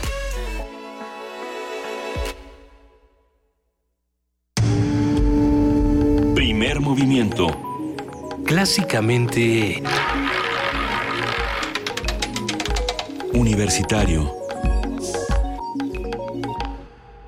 Eh, son las 8 de la mañana con 9 minutos y estamos en esta segunda hora de primer movimiento en este lunes 28 de noviembre. En efecto, no están Juana Inés de esa, nuestra querida jefa de información a la que abrazamos, ni nuestro querido Benito Taibo, a quien escuchamos eh, por ahí de las 7 de la mañana cuando hablábamos precisamente de Fidel Castro y todo lo que se vive desde la FIL de Guadalajara. Ellos están en Guadalajara, pero nosotros estamos en nuestro lunes de Luises. Ya nos escribió por ahí eh, Ike Tecuane y dice que, que si los maestros no están, que es vacación permanente. Sí, lo estamos disfrutando mucho. Pero, pero no como vacaciones, es una misión, es una contienda, querido Luis. Es una misión y también es una prueba de la resistencia en la mañana, en primer movimiento. ¿Estás resistiendo bien? Estoy resistiendo, me gusta mucho estar aquí, me gustará mucho después en la noche volver a esta cabina, porque creo que como Superman por las mañanas somos unos, por las noches somos otros y ahora me gusta hacer primer movimiento, Luisa. ¿Te gusta hacer primer movimiento? Me gusta mucho. Me vas a tener que llevar a resistencia modulada. Oigan, pero les decíamos que Juana Inés está en Guadalajara y nos preparó una nota que está de lo más interesante, querida jefa de información. Muchas gracias. A ver qué vamos a escuchar. Es sobre el premio Phil que en su trigésima edición de la Feria Internacional del Libro de Guadalajara eh, otorgó su premio a la literatura en lenguas romances al escritor rumano avecinado en Nueva York, Norman Manea. En su, en su discurso de aceptación, el cuentista y novelista realizó un recorrido por los orígenes latinos y romances de su patria y llamó a los lectores a defender la libertad, por más difícil que esto sea, y nuestra compañera Juana Inés de esa tiene la información. Ay. Mi página tiene la cicatriz de los traumas pero también la firmeza de la resistencia a ellos. En una feria internacional del libro de Guadalajara que arrancó sus actividades a la sombra de la noticia de la muerte de Fidel Castro, las palabras del escritor rumano Norman Manea, sus reflexiones sobre la posibilidad del horror, el autoritarismo como tentación eterna para los pueblos y la necesidad de los lectores de abrirle camino a la cordura, adquirieron una resonancia particular. Manea, quien definió a México como un vecino espiritual cercano a su corazón y agradeció profundamente la recepción del premio Phil a la literatura en lenguas romances, llevó a sus oyentes por la historia de su región, Bucovina, hoy partido en dos entre Ucrania y Rumania, pero desde siempre un sitio donde confluyeron las culturas eslava, judía, latina y germánica. Así, el escritor dio cuenta de un territorio rico y vasto, que no obstante, durante la Segunda Guerra Mundial se vio asolado por el espectro infame del nazismo y la intolerancia.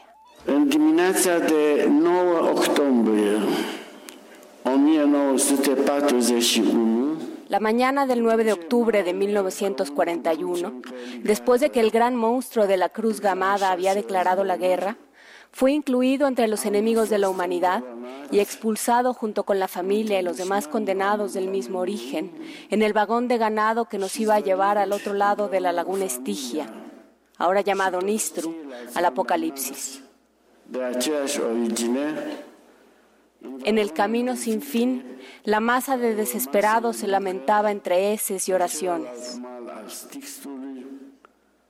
Una primera y esencial lección sobre vida y horror. Y sin embargo, parece que la humanidad no aprendió la lección. Según relató el escritor, después de su liberación le costó trabajo acostumbrarse a un régimen comunista, donde sus ideas románticas y liberales no encontraron buena acogida.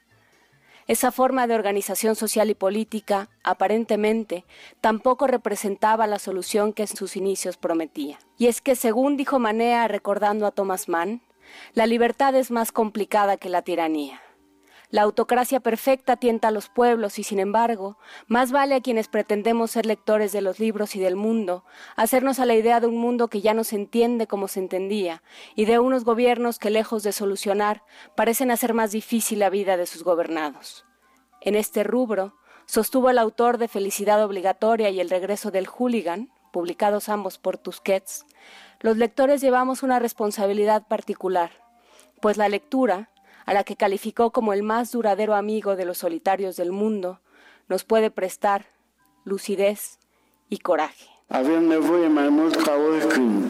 de luciditate și curaj, de solidaritate și înțelepciune.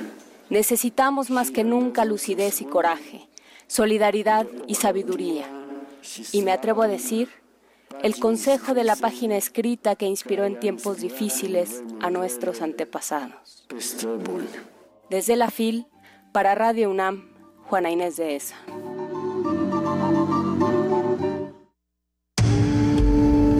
Primer movimiento. Clásicamente... Diverso.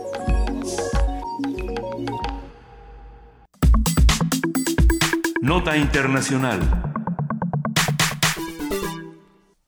El pasado jueves en el Teatro Colón de Bogotá, el presidente de Colombia, Juan Manuel Santos, y el máximo jefe de las FARC, Rodrigo Lodoño alias Timochenko, firmaron un nuevo acuerdo de paz luego de que el primer pacto fue rechazado el 2 de octubre en plebiscito. Álvaro Uribe, jefe del Centro Democrático y expresidente de Colombia, ha mostrado una fuerte oposición a este acuerdo, pues según dijo, el pacto es polémico porque hay diversos puntos importantes que no fueron incorporados en la alianza. Uribe expresó su desacuerdo acerca de que sea el Congreso el que refrende el nuevo convenio y aseguró que su bancada buscará mecanismos que permitan la intervención de la población en la defensa de dichos puntos, por lo que confirmó su participación en los debates que comenzarán el próximo martes. El expresidente y su colectividad rechazan que los rebeldes responsables de crueles delitos no vayan a prisión y además tengan elegibilidad política. Y bueno, nosotros vamos a analizar lo sucedido en Colombia durante la semana pasada y, nos podemos ir también hacia atrás para ver cómo, iba, cómo ha avanzado todo esto eh, con el doctor Mario Torrico Terán. Él es investigador de Flaxo México, especialista en instituciones políticas, conflicto e inestabilidad política, democracia y derechos. Doctor Mario Torrico Terán, como siempre, un gusto hablar contigo. Buenos días. Buenos días, este, gracias por la invitación y un saludo a toda la audiencia. Un gran saludo. A ver, nosotros nos quedamos, eh, es que ni siquiera estamos ya tan... Ha, sido un embrollo lo que ocurre en Colombia. Dentro de todas las cosas inesperadas que esperábamos en, el 2016, primero la llegada de un acuerdo eh, fue inesperado, sin duda que se rechazara fue aún más inesperado y bueno, ahora estamos llegando a esta, a esta tercera etapa, si se le puede llamar tercera etapa, o, o en qué vamos, Mario. Pues mira, como dices, ha sido ha sido un año de, sorpresas. eh, básicamente después del, del, del, plebiscito en el, en el que sorpresivamente ganó el no a los acuerdos de paz el 2 de octubre, eh, no, no, no han pasado ni siquiera dos meses y ya tenemos un nuevo acuerdo. Eh, esto nos muestra básicamente que eh, el gobierno de Colombia y las FARC, las dos representaciones que están en Cuba negociando o, que han estado en Cuba ya cuatro años negociando los acuerdos, pues se pusieron manos a la obra para sacar adelante un nuevo texto eh, lo más pronto posible para evitar dos cosas. Eh, el primero es que el 2018 se elige a Santos, o sea, se elige al, al, al sustituto de Santos, al nuevo presidente de Colombia. Entonces, básicamente lo que se quiere es llegar a un acuerdo lo más antes posible para deselectoralizar este asunto, ¿no? eh, y el segundo, me imagino, que ha tenido que ver la elección de Donald Trump como presidente de Estados Unidos y que ha agilizado eh, que se llegue a un nuevo acuerdo, dado que con Trump hay una gran incertidumbre sobre la posición que va a jugar Estados Unidos, la postura que va a tomar el nuevo gobierno frente a los a los a las negociaciones Dado que el gobierno de Obama sí fue un importante aliado en, este, en esta parte de la negociación, Obama también facilitó las cosas con, con, con el acercamiento hacia Cuba y Cuba pues es el, uno de los garantes del, del proceso de negociación. Eh, se espera que Donald Trump básicamente dé marcha atrás con el acercamiento a Cuba y Estados Unidos y esto podría entorpecer el proceso de negociación entre las FARC y el gobierno de Colombia. Entonces son dos elementos eh, importantes que me imagino que jugaron para que se llegue a un acuerdo rápido. En los días posteriores al, al plebiscito en el que triunfó el no, eh, se intentó, digamos, hacer un eh, que se llegue a un acuerdo lo más amplio posible, un gran acuerdo nacional. El presidente Santos invitó al expresidente Uribe, eh, que es básicamente la cabeza más visible del, del, del, del rechazo a estos acuerdos, invitó a que presente una propuesta, eh, conversaron durante muchas horas en el Palacio de Gobierno, invitó al expresidente Andrés Pastrana, que también es opositor. Eh, entonces, había inicialmente una, una actitud de apertura. Todo parece indicar que se llegó a un punto en que en que era imposible eh, el acuerdo este acuerdo amplio este este gran pacto nacional si, si queremos ponerlo así también los partidarios del sí que habían perdido se empezaron a, movilizar en las ciudades más importantes de Colombia con marchas este con, con, con gran presión social para que se para que se llegue a un acuerdo definitivo no entonces, eh, este acuerdo definitivo, eh, en última instancia, no sería eh, nuevamente sometido a una consulta popular, sería solamente sometido a la aprobación del Congreso y es eh, algo que, que básicamente los partidarios del no están en este momento rechazando. Sí, a ver, ¿qué es lo que pasa si sacamos a la sociedad de esta decisión? Este gran acuerdo nacional que pretende ser definitivo y que buscaba una gran apertura por parte de Álvaro Uribe puede estar eh, en riesgo. Digo, que también está en riesgo si se pone a discusión de, de, la sociedad, porque es lo que vimos con el no. A lo mejor habrá que preguntarnos por qué, por qué el no y ahora cómo podemos buscar un sí de otra manera, eh, qué es lo que está cambiando en esta negociación, qué, qué es lo que está haciendo que este acuerdo sea mayor, es decir, sea más amplio. Bueno, lo cierto es que todos los países pues, tienen representantes y uh -huh. tienen gobernantes que son electos popularmente. Estos representantes que están en el Congreso y los gobernantes que están en el, ejecu eh, eh, en el Ejecutivo, pues son facultados para tomar decisiones, ¿no? Ahora bien, esto no significa que la ciudadanía tenga que ser excluida ¿no? de, de las decisiones. Claro. Eh, los mecanismos de consulta ciudadana, de referéndum, de plebiscito, para eso están. Y en el último tiempo han recibido mucho impulso uh -huh. en virtud del de desgaste de los partidos políticos, del desencanto con la democracia. Pero lo cierto también es que los, estos mecanismos plebiscitarios tampoco, o sea, también tienen sus defectos. O sea, sí, sin duda. Digamos, no hay, no hay algo así como la panacea de la democracia. Todos los mecanismos tienen pros y contras y claramente este año nos hemos llevado sorpresas con el Brexit en, en, en, en el Reino Unido, con el no en Colombia. Y un, uno de los una, un, digamos uno de los factores en contra de estos mecanismos plebiscitarios de democracia directa es que polarizan a la sociedad no uh -huh. cuando se le dice a la sociedad sí o no pues básicamente hay una polarización en automático y la polarización en Colombia sí fue importante uno de los argumentos de Santos para no someter a un nuevo plebiscito este nuevo acuerdo uh -huh. es que la sociedad colombiana ya está muy polarizada y no es conveniente polarizarla más Ahora, claramente este argumento también es político, porque él, él sabe que se corre el riesgo de, de, una nueva victoria del no.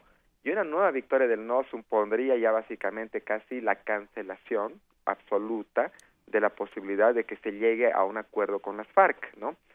Entonces, básicamente es por eso que lo está llevando por el Congreso. Ahora, digamos, desde un punto de vista legal, eh, no está no está violando la Constitución, no está violando las leyes, porque finalmente el, el órgano representante de la, de la digamos, del, de la ciudadanía es el Congreso, que, que, finalmente estaría aprobando el nuevo acuerdo de paz. Una buena discusión muy amplia que se dio después del plebiscito del sí. 2 de octubre eh, fue precisamente si era eh, indispensable el plebiscito. Santos lo, lo, lo impulsó como un mecanismo de legitimación y también como un mecanismo para blindar los acuerdos ante posibles presidencias este, más de derecha en el futuro. Uh -huh. eh, pero la discusión decía, bueno, la paz es finalmente un derecho humano y los derechos humanos no se votan. ¿no? Está en la discusión, así es. Estaba en discusión, precisamente. Eh, la decisión finalmente de no someterlo a un nuevo plebiscito, básicamente en este momento es política. no Es política, tiene que ver con... Eh, digamos, con la incertidumbre que generaría una nueva victoria del no, posiblemente significaría que se rompa cualquier posibilidad de acuerdo posterior y el reinicio eh, del conflicto armado. Pero a ver, Mario Torrico Terán, a mí me llama la atención, has mencionado el Brexit como una de estas sorpresas en Reino Unido, el no en Colombia, pero podemos pensar también lo que ocurrió en Grecia hace, hace un año, si no me equivoco, cuando eh, también se hace, se hace un plebiscito de este tipo, eh, se dice no, la sociedad dice no, luego les dicen, pues, ¿qué creen que Cipras dijo que siempre sí? Y luego que no, y luego que sí. Y lo que pasó entonces fue que la sociedad dijo, entonces, ¿para qué opino? Si de todas formas no seré tomado en cuenta y mis opiniones no serán escuchadas. Eh, esta otra parte de generar un divorcio entre las autoridades que discuten, entre los políticos que deciden y la sociedad que está en medio, también genera, eh, por supuesto, un ambiente muy tenso y sin duda lo que se está viviendo en Colombia eh, tendría que estar en otro tipo de discusiones. No sé qué opines sobre esto. Bueno, lo que pasa es que más allá de los mecanismos de democracia directa como plebiscitos de referéndum, lo que se, digamos, lo que lo, lo que la gente decida uh -huh. tiene que implementarse. Eso y lo que digamos y ese proceso de implementación pues está en manos prácticamente de los representantes políticos y de la burocracia no entonces eh, por mucho que hayan estos mecanismos que abran la decisión a la ciudadanía finalmente no nos libramos de que la implementación la tengan que llevar a cabo los políticos. ¿No? Y eso, eh, pues, obviamente introduce también insatisfacción, porque finalmente en la, en la, implementación se pueden torcer muchas cosas, como pasó en lo, en lo que mencionaste en Grecia, o como está pasando en Inglaterra, ¿no? Que finalmente los políticos no están queriendo llegar tan lejos con la ruptura con la Unión Europea.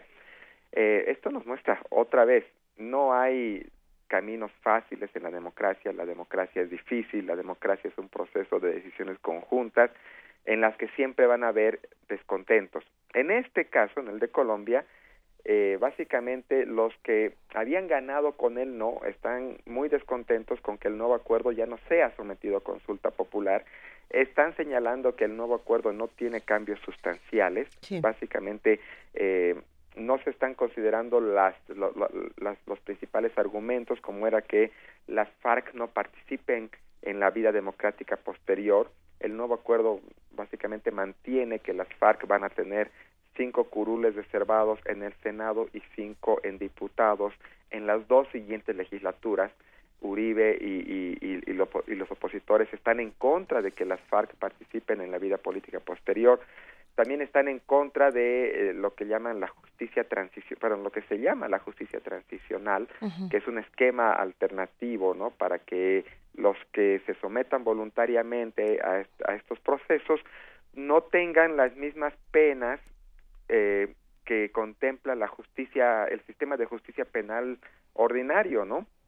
Eh, entonces, básicamente, eh, bueno, y, y, por otro lado, el gobierno ha querido también eh, acercarse un poco más a, quienes votaron por el no, a través de garantizar que esos acuerdos no suponen un ataque a los valores de la familia tradicional.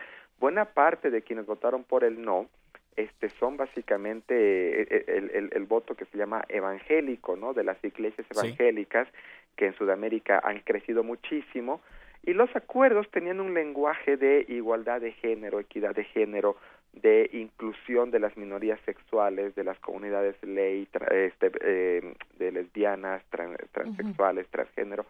Todo eso ha sido básicamente, eh, el énfasis en eso se ha reducido mucho y básicamente ahora se dice que el acuerdo es incluyente de todos los colombianos. Entonces con eso básicamente están intentando eh, digamos, disminuir el enojo de esos sectores conservadores de Colombia. Pero en síntesis, el, el, el nuevo acuerdo no modifica básicamente los términos del anterior acuerdo. ¿no? Y en este y en este caso, Mario Torrico, eh, ¿qué hay en cuanto a la política a la política externa? ¿Cómo se cambia el pensamiento con la próxima llegada de Trump o si en algo va a cambiar esto? A lo mejor se está cambiando la decisión por adelantado, ¿no? ¿Y qué, qué elementos debemos tomar en cuenta? No, básicamente el, el, triunfo de Trump lo que ha hecho ha sido agilizar el acuerdo, este, o por lo menos esa es mi interpretación, ¿no? El triunfo de Trump significa una gran incertidumbre, eh, dado que los diálogos se llevan a cabo en Cuba, Cuba se había acercado con Estados Unidos y a través de Obama, y Obama además estaba dando un, apoyo al, a los diálogos y al proceso de paz, de negociación. Obama había comprometido más de 400 millones de dólares para el post-conflicto y todo esto quedaría básicamente en entredicho o básicamente en la congeladora con Trump, si es que no se le daría reversa. Entonces, este, es básicamente la victoria de Trump, en mi interpretación, ha agilizado que los negociadores lleguen a un acuerdo. He ahí. Eh, tenemos muchísimos comentarios en redes sociales de personas que nos escuchan, Mario Torrico Terán, y que por un lado algunos dicen, a ver, eh, nosotros no creemos que Trump tenga que ver con este asunto o no creemos que su participación vaya a ser quizá relevante en un acuerdo. Lo que estamos viendo, como bien mencionas, es, es una cuestión de tiempo, de, de, ganarle, ahora sí que ganarle a Trump. Pero por otro lado, hay, hay otros elementos interesantes. Y una pregunta que surge para todos es, ¿qué es lo que no estamos viendo en este conflicto? ¿Y qué es lo que tendríamos que atender con urgencia en los próximos días que nos quedan para este, este gran acuerdo nacional definitivo, si es que puede llegar a serlo? Pues mira, todo acuerdo, en definitiva, este es, eh, está nutrido de, de, de, de, imperfecciones, ¿no? En este caso hay muchos estudiosos que señalan que los acuerdos de paz este, que, que salen después de episodios muy dolorosos, eh, guerrillas, guerras civiles, eh, no con, digamos, en alguna medida, no, no van a castigar totalmente, completamente a quienes han atentado contra los derechos humanos, a quienes han asesinado. Eh, y por tanto, esto puede ser interpretado como que dan pie a la impunidad. Es decir, que esos procesos de justicia transicional que someten a los guerrilleros a, a, esquemas alternativos a la justicia penal tradicional, estos esquemas pues serían básicamente eh, ámbitos de, de eh, impunidad. Lo cierto es que si no hay eso, básicamente no hay la posibilidad de paz. Esto, esto es una lección eh, histórica, ¿no? Y básicamente el mundo ideal es algo que, que no está a nuestro alcance. A nuestro alcance están las imperfecciones de la paz entre seres humanos imperfectos. Ahora bien, hay que, hay, hay que ser claros en esto. Sin embargo, en aquellos municipios donde han habido más víctimas en estos 50 años de guerrilla, donde la gente ha sufrido más, en esos municipios ganó el sí al proceso de paz. O sea, la gente está dispuesta a no mirar hacia atrás y más bien a mirar hacia adelante. En cambio, donde ganó el no fue en los centros urbanos, en las ciudades más grandes, que básicamente no ha sufrido con, este, de la violencia de la guerrilla. Entonces es importante considerar también eso, ¿no? Sí, por supuesto, lo tendremos aquí en consideración. Eh, seguimos atendiendo lo que nos escriben en redes sociales para seguir haciendo comunidad. Eh, Mario Torrico Terán, tendremos que hablar pronto porque este tema no se puede quedar hasta aquí. Esta discusión va a dar para mucho más. Va a dar para mucho, sin duda alguna, y, bueno, el, el expresidente Álvaro Uribe en estos momentos eh, no se va a quedar tranquilo y él tiene más del 50% de popularidad en Colombia.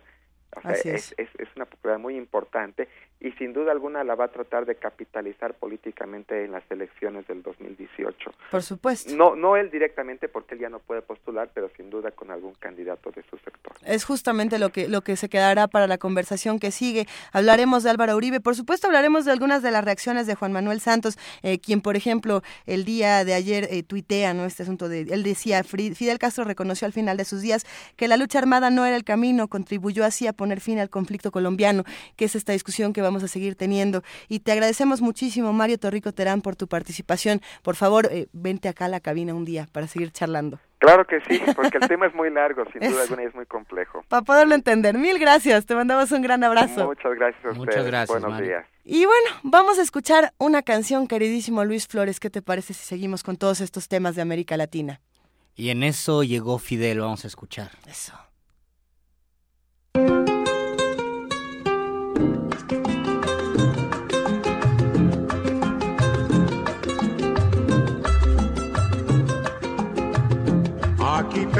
Pensaban seguir ganando el ciento por ciento con casas de apartamentos y echar al pueblo a sufrir y seguir de modo cruel contra el pueblo conspirando para seguirlo explotando. Y en eso llegó Fidel. Y se acabó la diversión. Llegó el comandante y mandó a parar se acabó la diversión, llegó el comandante y mandó a parar.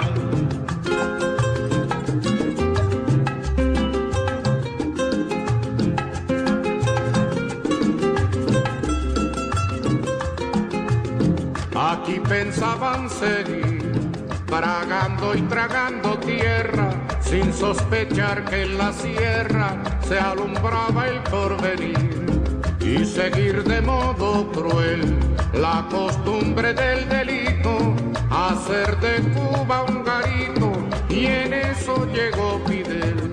Y se acabó la diversión, llegó el comandante y mandó a parar. Y se acabó la diversión, llegó el comandante y mandó a parar.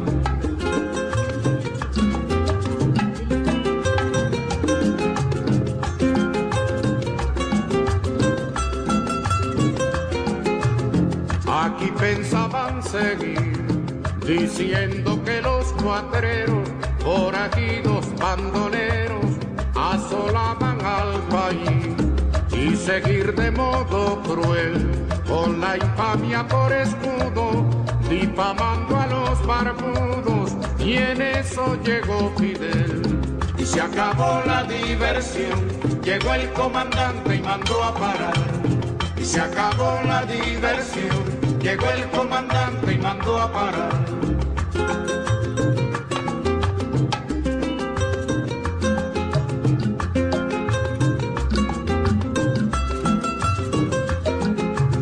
Aquí pensaban seguir jugando a la democracia y el pueblo que en su desgracia se acabara de morir y seguir de modo cruel sin cuidarse ni la forma con el robo como norma y en eso llegó Fidel.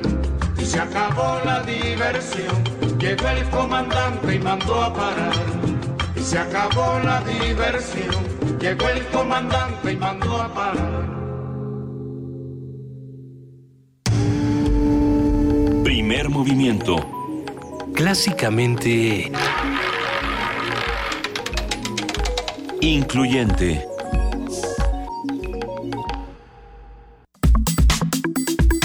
Nota Nacional.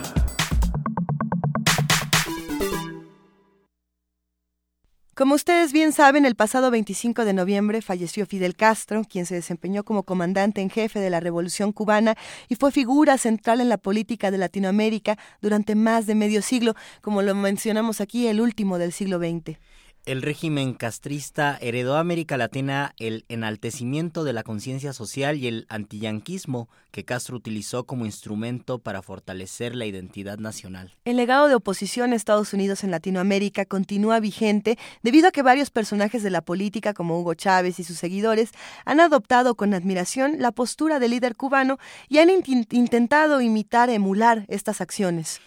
El presidente de Bolivia, Evo Morales, le rindió un homenaje a través de la televisora estatal, donde expresó su solidaridad con el pueblo cubano. Nicolás Maduro, por su parte, presidente venezolano y uno de los más fervientes admiradores de Castro, convocó a preservar su legado. Él dijo, hemos encontrado el camino de Fidel y de Chávez y ese camino no podemos perderlo jamás. Esto lo declaró a la cadena regional de Telesur.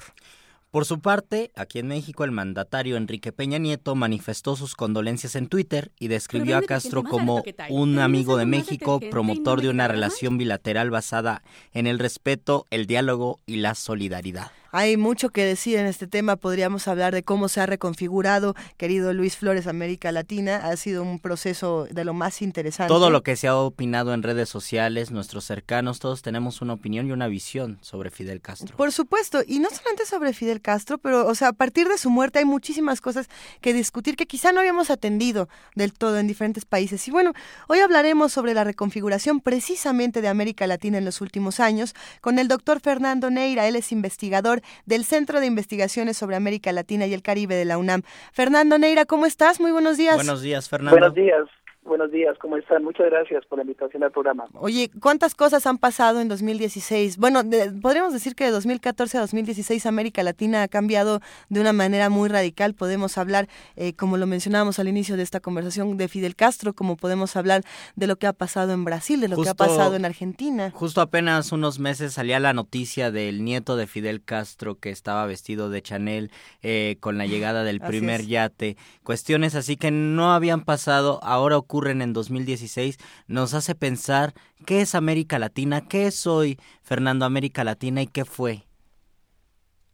Bueno, indudablemente que la América Latina de este siglo XXI no se parece nada a la América Latina de los años 50, de los años 60, en donde surge una figura como Fidel. Obviamente, esa eh, contextualización es importante a la hora de hacer un análisis de figuras como Fidel Castro, ¿no? Fueron momentos particulares, con unas necesidades, con unas problemáticas muy particulares. Recordemos que en ese momento el mundo iniciaba un proceso de guerra fría muy fuerte en donde o estabas de un lado o estabas del otro, había que asumir una posición y en esa medida el que surge una figura como Fidel en ese en ese entonces hace que eso le dé pues la importancia que tiene es combatir al, al imperio más grande que en ese momento se está formando y obviamente su figura a partir de esa lucha es que se enaltece.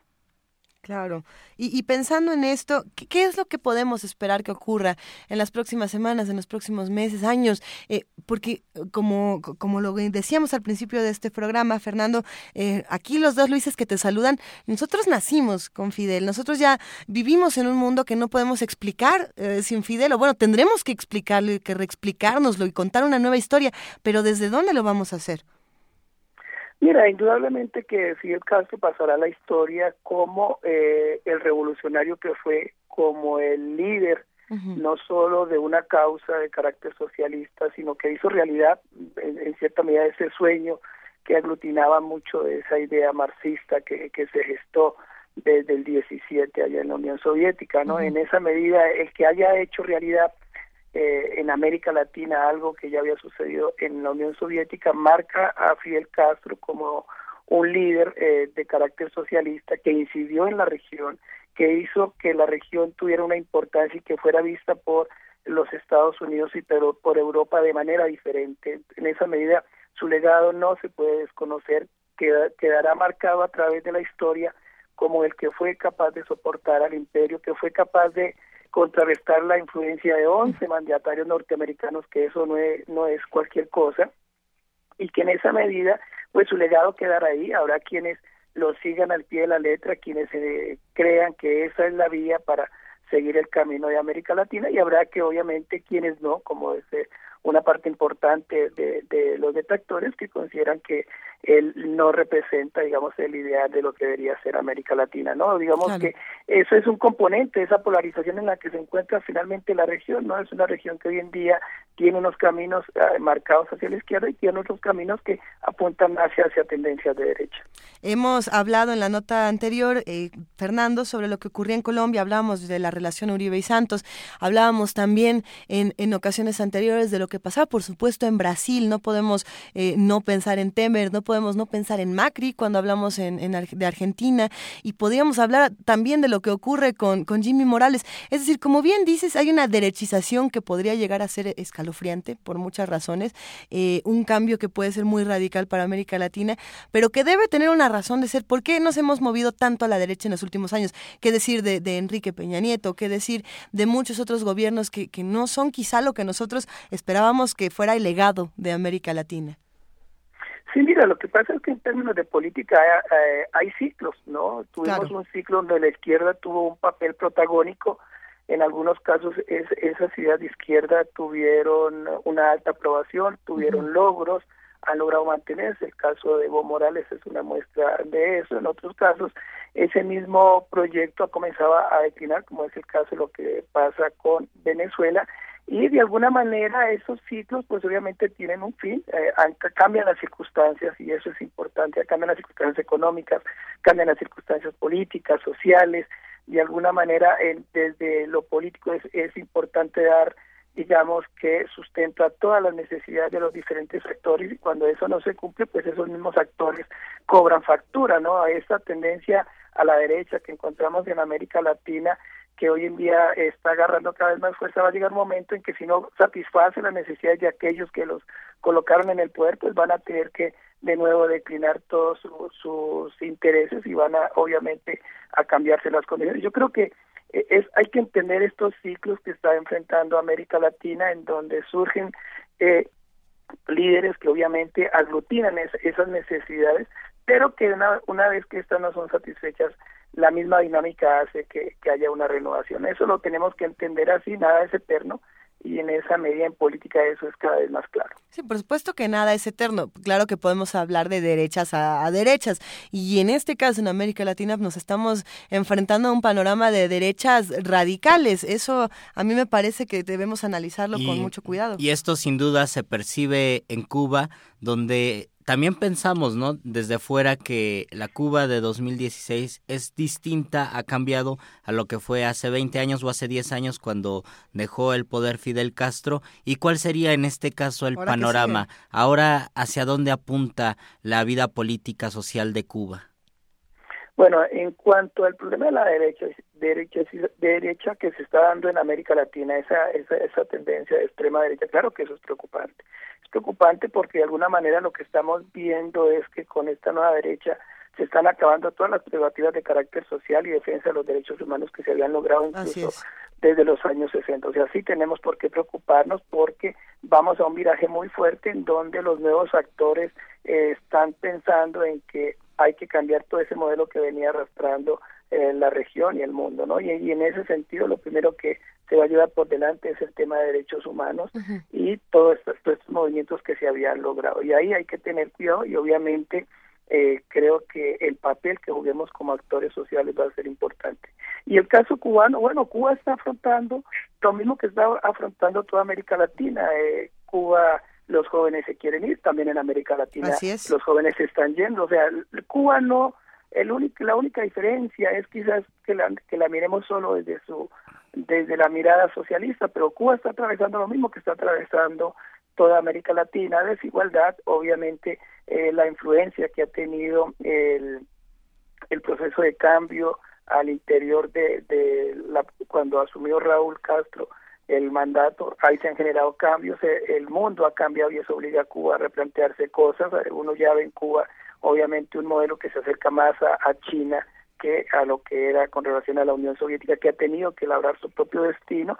Entonces, eh, digamos que su Cuba va a enfrentar es, esa dinámica de cambio en donde tendrá que irse acomodando de acuerdo a las circunstancias económicas y políticas. Una vez que llegue a darse la caída del gobierno de Maduro, Cuba va a tener que enfrentar nuevamente ese proceso de andar sola, un camino que le ha tocado andar en, en la mayor parte de su historia. Digo, no hubiese sido mismo la misma Cuba si no hubiera tenido bloqueo a la que ha tenido que ser eh, estando bloqueada, ¿no? Entonces, e, esos, esos condicionantes obviamente afectan la dinámica de los pueblos, pero de que Cuba va a tener que ir labrando su propio camino, eso va a estar en función de los intereses de su mismos pueblo, de sus mismos dirigentes, y, y hay que respetar las decisiones que ellos tomen como pueblo. ¿no? Yo creo que eso es lo más importante de las lecciones que, que Fidel dio y es entender que los pueblos tienen el derecho a desarrollarse como bien lo consideren. Ahí, ahí vamos a dejar algunas discusiones que se, que se pintan para muy interesantes en el futuro, Fernando. Pero dices algo que, que hemos discutido mucho en las últimas semanas y que vale la pena eh, machacar hasta que quede claro, y es el asunto de los derechos humanos. Eh, pareciera, no sé por qué, que últimamente en América Latina eh, la gente puede poner a discusión los derechos humanos de los demás, cuando es algo que de entrada no tendría por qué ser discutido, pero que los distintos discursos de odio que se promueven alrededor de los distintos países, ya ni siquiera de América Latina, del mundo en general, bueno, estamos poniendo con estos discursos de odio a discusión los derechos humanos. Y, yo me pregunto, y quizá ya para ir cerrando esta conversación, ¿qué vamos a hacer? Porque, porque estos discursos no se van a detener y desde los líderes que tenemos es desde donde, desde donde se están empezando a, propagar o no, no podría decir que a contagiar, espero que no sea el caso, pero ¿qué hacemos con esto? ¿Qué hacemos con esto para los próximos años? Sí, indudablemente ahí es la mayor preocupación porque precisamente estos este, estos modelos políticos de nuevos de derecha eh, precisamente están enraizados en un discurso de odio e, a, a, lo diferente en donde buscan de alguna manera imponer esos discursos sí de tradicionalismo de eh, de una patria bajo la idea que solo si se configura desde una raza desde una ideología, desde un solo pensamiento tiene sentido, en donde no hay cabida para la pluralidad, en donde aquellos comportamientos eh, de carácter diferente son censurados, en donde obviamente todo lo que suene a hablar de libertad, de movimientos sociales visto de diversidad, sí y de diversidad como algo a lo que hay que acabar. Claro que nos tiene que preocupar y en esa medida creo que nos compete a, todos los que somos parte de la sociedad defender porque ha sido finalmente un logro que ha tomado un largo camino, estamos hablando desde el 48, cuando iniciamos el camino de defensa de los derechos humanos y, y a la fecha es algo pues que se ha tratado de mantener, que ha costado mucha sangre, ha costado muchas víctimas y es en, ese, en esa lucha que quizás debemos aferrarnos porque estos nuevos poderes quizás, quizás lo que menos les interesa es defender eso, ¿no? El, el, el ansia del dinero, eh, ese mundo de, las multinacionales, lo que menos le interesa es lo que tenga que ver con derechos, con lo ambiental, con proteger la vida, el libre pensamiento y como libre pensadores obviamente tenemos que abogar porque esa, esa idea de libertad de pensamiento se mantenga en todas sus formas. Nosotros aquí desde Primer Movimiento, Fernando Neira, por supuesto que recordamos las enseñanzas de Fidel Castro, así como también hacemos un ejercicio autocrítico y muy crítico de lo que ocurre con la derechización en América Latina y en el resto del mundo. Te mandamos un gran abrazo y si te parece bien conversemos pronto sobre estos temas que van a seguir dando muchísimo de qué hablar. Claro que sí, muchas gracias y un cordial saludo a ti y a todos tus oyentes. Muchísimas gracias, Fernando. Y pues, ¿qué te parece, Luisa, si escuchamos a Fidel? Ah, me parece muy bien. ¿Qué, qué escuchamos de Fidel Castro? Pues vamos a escuchar un discurso. El que escuchamos antes era de 1974, ahora es de 1961. De la campaña de alfabetización. A ver, vamos a escuchar. Vamos a escuchar. Una batalla como la que ustedes van a librar, como la que va a librar este ejército armado de lápices y de cartillas no se ha librado nunca. Durante este mismo año hemos tenido que estar alerta constantemente frente a las amenazas exteriores. Más fácil habría sido si tuviéramos una sola tarea, la tarea de luchar contra la ignorancia pero es que nos vemos enfrentados a dos grandes tareas, defender la revolución, defender la patria frente a las amenazas de agresión y al mismo tiempo librar la batalla contra la ignorancia. Primer movimiento. Clásicamente... Diverso. Son las 8 de la mañana con 51 minutos. Seguimos aquí los Luises echando un poco de relajo. Que bueno, ni tan relajo, querido Luis. Ha estado bastante duro este programa, mucha información, sin duda. Mucha información y fue por este fin de semana. Un fin de semana triste. Eh, algo que no ocurría, algo que no lo esperábamos. Mucha gente dice, yo pensaba que Fidel Castro era inmortal, yo pensaba que era eterno. De repente eh, despertamos con esta noticia y esta noticia repercute, nos hace reflexionar sobre nuestro presente, nos hace reflexionar sobre cómo miramos México y cómo miramos América Latina, Luisa. ¿Cómo miramos América Latina y cómo estamos mirando al mundo, Luis? Ahí hay algo que, me interesa muchísimo y es las discusiones que, que se llevan a cabo alrededor del mundo para construir otro tipo de realidades. A ver, hablemos de lo que pasó en, la en el trigésimo aniversario de la Organización Mundial contra la Tortura. Eh, Gabriela Sotomayor es periodista, es nuestra colaboradora de Radio UNAM enviada precisamente como nuestra corresponsal ante Naciones Unidas en Ginebra, Suiza. Cuéntanos tú, Gabriela Sotomayor, ¿estás ahí? Sí, aquí estoy. Eh, aquí estoy escuchando a, los Luises. ah, muchas gracias, Gabriela. ¿Cómo vas, Gabriela? Cuéntanoslo todo. Qué gusto escucharte. Pues sí, muchísimo gusto también. Y bueno, pues sí, aquí también eh, bueno, en todo el mundo ha tenido impacto, como, como bien decías, la, muerte de Fidel. Pero aquí eh, lo, que, lo que pasó esta semana y lo que ha hecho a mucha reflexión fue este 30 aniversario de, de la Organización Mundial contra la Tortura, que tiene su sede aquí en Ginebra y que fue fundada en 1986 y que lleva a cabo programas para favorecer el cumplimiento de la legislación estatal contra la tortura, apoyar a las víctimas, con especial atención a los niños privados de libertad y a las mujeres.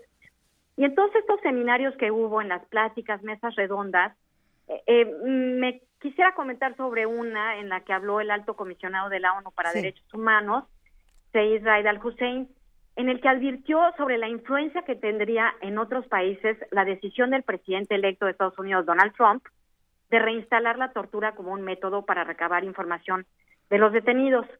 Eh, a pesar de que últimamente Trump ha matizado sus comentarios, eh, en su entrevista con el New York Times dijo que bueno, que, que, no, que no tanto, como que se ha desdicho mucho lo que dijo en la campaña.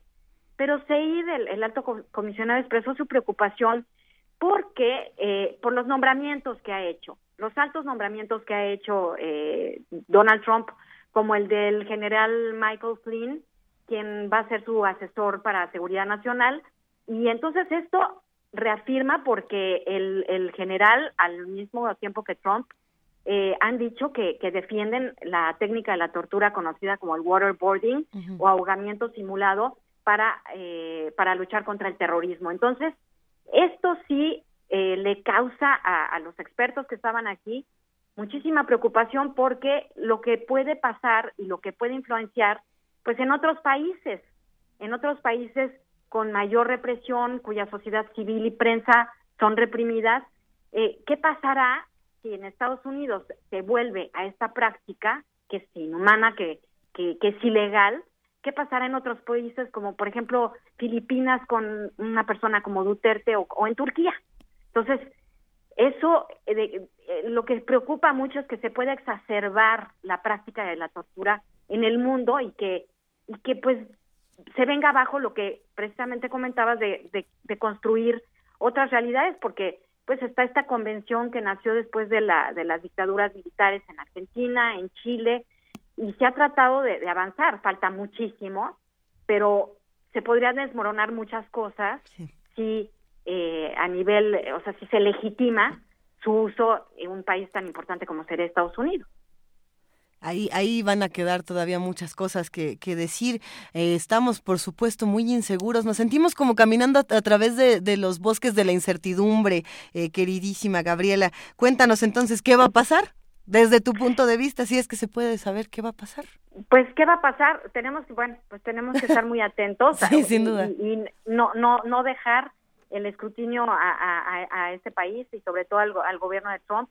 Lo que se dijo es que ahora más que nunca la sociedad civil, la prensa, tiene que estar, tiene que remontar la lucha pues eh, y, y, la vigilancia contra, contra esta práctica, porque, bueno, ya, ya sabemos cómo, cómo está la situación, cómo están en lugares de, que, que, hay violencia, o, eh, bueno, México es un ejemplo de, de ellos en el que Juan Méndez, su, su, su informe fue bastante fuerte. Duro, México, durísimo. Bastante duro y este y bueno y la, la respuesta que tuvo el gobierno de descalificarlo pues totalmente y decir que que, lo que él dijo no, no, no tenía sentido. Pero... Es que precisamente por ahí es donde sentimos la incertidumbre, porque nosotros vemos lo que ocurre, sabemos lo que ocurre, tenemos vestigios visuales, auditivos, eh, de todos los olores, colores y sabores, y aún así la respuesta es esto casi casi que no existe, ¿no? Entonces, eh, ¿qué, vamos a hacer nosotros como sociedad? ¿A quién tenemos que recurrir para, para informarnos más, para saber cómo articular este descontento?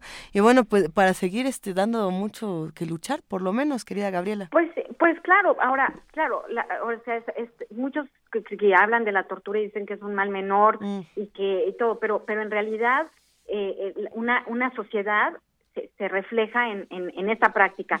México tiene este problema, pero entonces lo que hay que hacer es la Organización Mundial contra la Tortura tiene muchísimas oficinas alrededor del mundo. hay que hay que seguir eh, como prensa y como sociedad civil, creo, eh, pues luchando porque no hay de otra, o sea, no nos podemos ir para atrás, ya hemos construido y bueno, hay que, hay que seguir.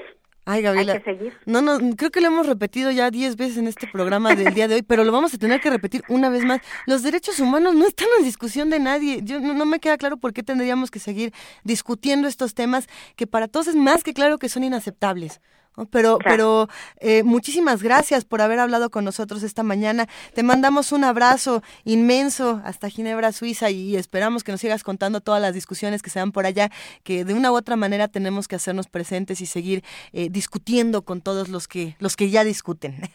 Exactamente. Gabriela Sotomayor, muchísimas gracias por estar esta mañana en primer movimiento. Gracias a ustedes. Y nosotros, pues, Luisa, ¿qué te parece si vamos con una nota eh, que habla sobre la medalla al mérito ciudadano? Cuéntamelo todo. El rector Enrique Graue recibió la medalla al mérito ciudadano 2016 que otorgó la Asamblea Legislativa a la UNAM. El Colegio de México también fue reconocido con este galardón y nuestro compañero Antonio Quijano preparó la esta nota. La Asamblea Legislativa del Distrito Federal entregó a la Universidad Nacional Autónoma de México y al Colegio de México la Medalla al Mérito Ciudadano 2016. La diputada local Vania Roxana Ávila García, presidenta de la Comisión Especial para la entrega del galardón, destacó la contribución de la UNAM en diferentes ámbitos. Sus aportes a la educación, a la investigación, a la ciudad, al país, a la humanidad son vastos, invaluables e innegables. La máxima casa de estudios es sin duda una de las propuestas merecedoras del reconocimiento principalmente por promover la educación, las ciencias, el arte, las humanidades y por ser formadora de ciudadanos con alto nivel académico, sentido social y calidad humana. El rector Enrique Graue dijo que esta distinción compromete a la UNAM a seguir formando a los mejores profesionistas con un sentido crítico, reflexivo y con compromiso social. Reconocer a la Universidad Nacional con este premio al mérito es reconocer el trabajo académico, científico intelectual de cientos de generaciones de universitarios que han contribuido en la ciudadanía del México contemporáneo. Es también reconocer el papel que la universidad ha desempeñado en la construcción de un México más democrático, participativo y plural.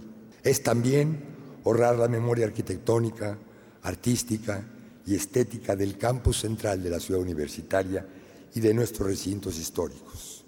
Es también, asimismo, es una distinción al pueblo mexicano que ha puesto sus más altas expectativas en un proyecto de educación pública, laica y gratuita, en donde se expresen y tengan cabida todas las manifestaciones ideológicas de nuestra diversa ciudadanía. El doctor Ragüe indicó que la UNAM y el Colmex son origen y destino de un carácter nacional y ciudadano que ha transformado nuestra sociedad. Ante los señalamientos del presidente electo de Estados Unidos, señaló que debemos formar ciudadanos libres, universales y orgullosos de ser mexicanos.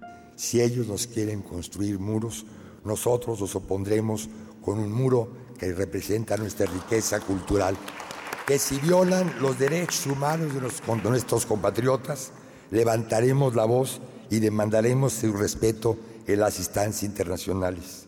Que si deportan hasta nuestros ciudadanos, levantaremos también la voz y los recibiremos con los brazos abiertos y aprovecharemos de ellos sus capacidades y aspiraciones para construir una sociedad más educada, más fuerte y más justa.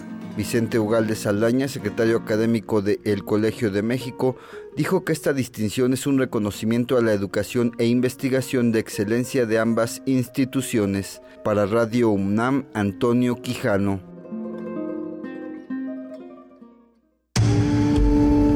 Primer movimiento. Clásicamente... Reflexivo.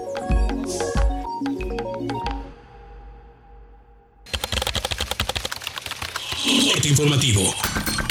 La UNAM. Tras la inauguración de la Feria Internacional del Libro de Guadalajara, el rector de la UNAM, Enrique Graue, afirmó que la revolución cubana, liderada por Fidel Castro, favoreció para que en América Latina surgiera un orgullo por la región, una identidad diferente que impactó en su literatura. Si tú revisas el boom de los escritores latinoamericanos, sucede básicamente después de la revolución cubana. La mayor parte de los premios Nobel que recibieron latinoamericanos sucedieron después de los años 60. Algo marca, no es que Fidel haya influido directamente a la literatura. Pero lo que sí da a la revolución cubana y Fidel a la cabeza de ella es una identidad latinoamericana distinta. Yo quisiera asociar de alguna forma también el momento pues de la revolución cubana con el florecimiento de la literatura latinoamericana. A más de muchas cosas. ¿Quién es Fidel Castro? Pues es el líder más importante latinoamericano del siglo. La licenciatura en Ciencias Forenses de la Facultad de Medicina de la UNAM es única en México y Latinoamérica. Habla Zoraida Castillo, coordinadora de esa oferta académica. Sí, existen muchas carreras en México y en Latinoamérica que son en criminología o en criminalística, pero yo distingo a la nuestra porque hace un énfasis muy importante en que tengan formación científica ligada con lo jurídico. Y tenemos la gran ventaja y la gran bendición que en la universidad pues se procuró tener instalaciones propias con laboratorios para que los chicos puedan trabajar lo científico. Internacional. Cuba no es un país donde el socialismo llegó tras las divisiones victoriosas del ejército rojo. En Cuba,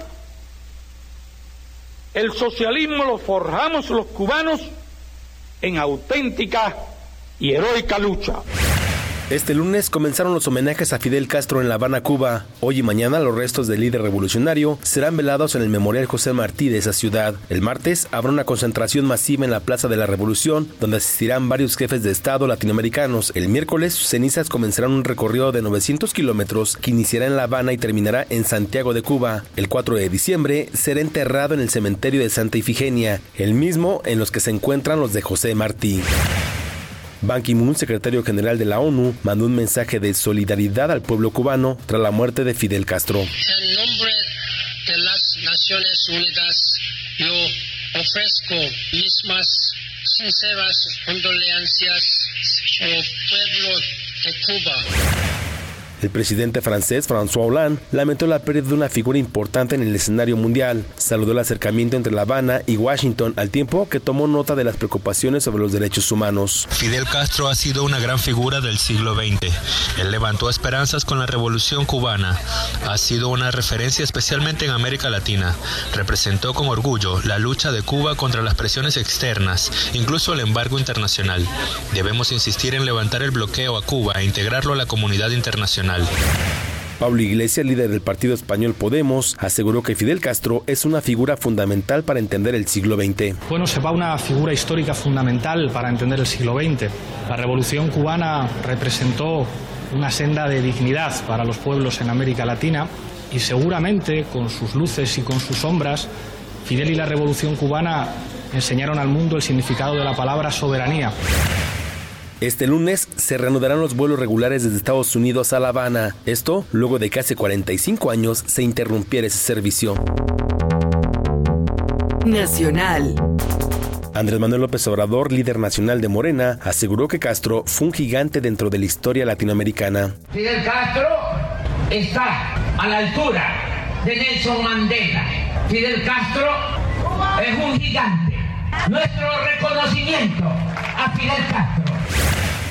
En tanto, el jefe del Ejecutivo Federal lamentó el fallecimiento del líder cubano, a quien recordó como un referente emblemático del siglo XX. Economía y finanzas. La Organización para la Cooperación y Desarrollo Económicos indicó que la política fiscal de Donald Trump impulsará la economía mexicana debido a la demanda de importaciones y las remesas.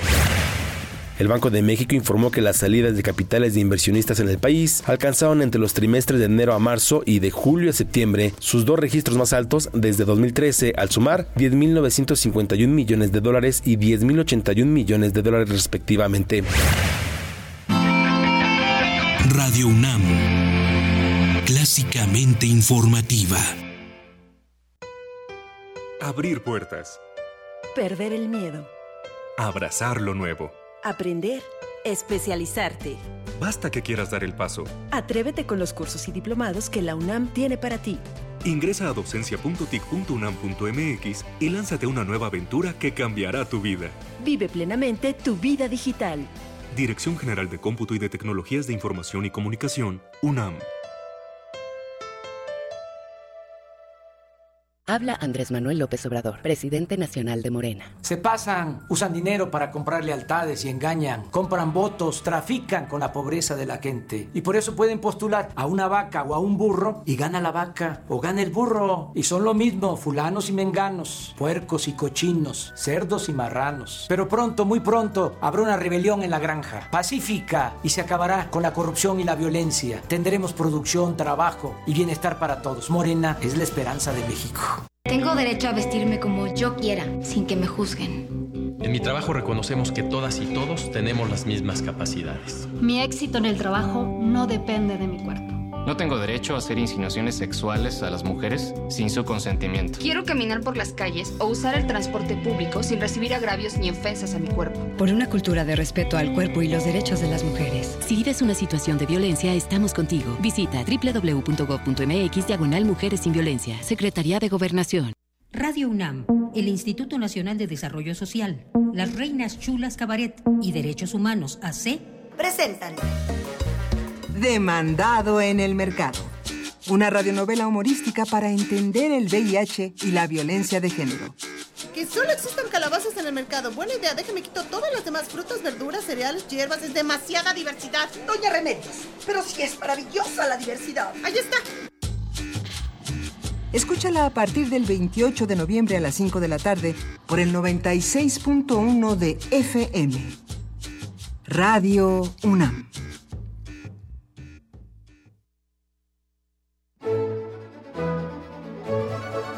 La 38 Feria Internacional del Libro del Palacio de Minería convoca a estudiantes o recién egresados de la UNAM a formar parte de su grupo de becarios en actividades culturales. Buscamos iniciativa, excelente comunicación y facilidad para trabajar en equipo. Se ofrece remuneración económica. Entra a filminería.unam.mx y consulta las bases. Búscanos en redes sociales, en Facebook como Primer Movimiento UNAM y en Twitter como P Movimiento o escríbenos un correo a primermovimientounam@gmail.com. Hagamos comunidad.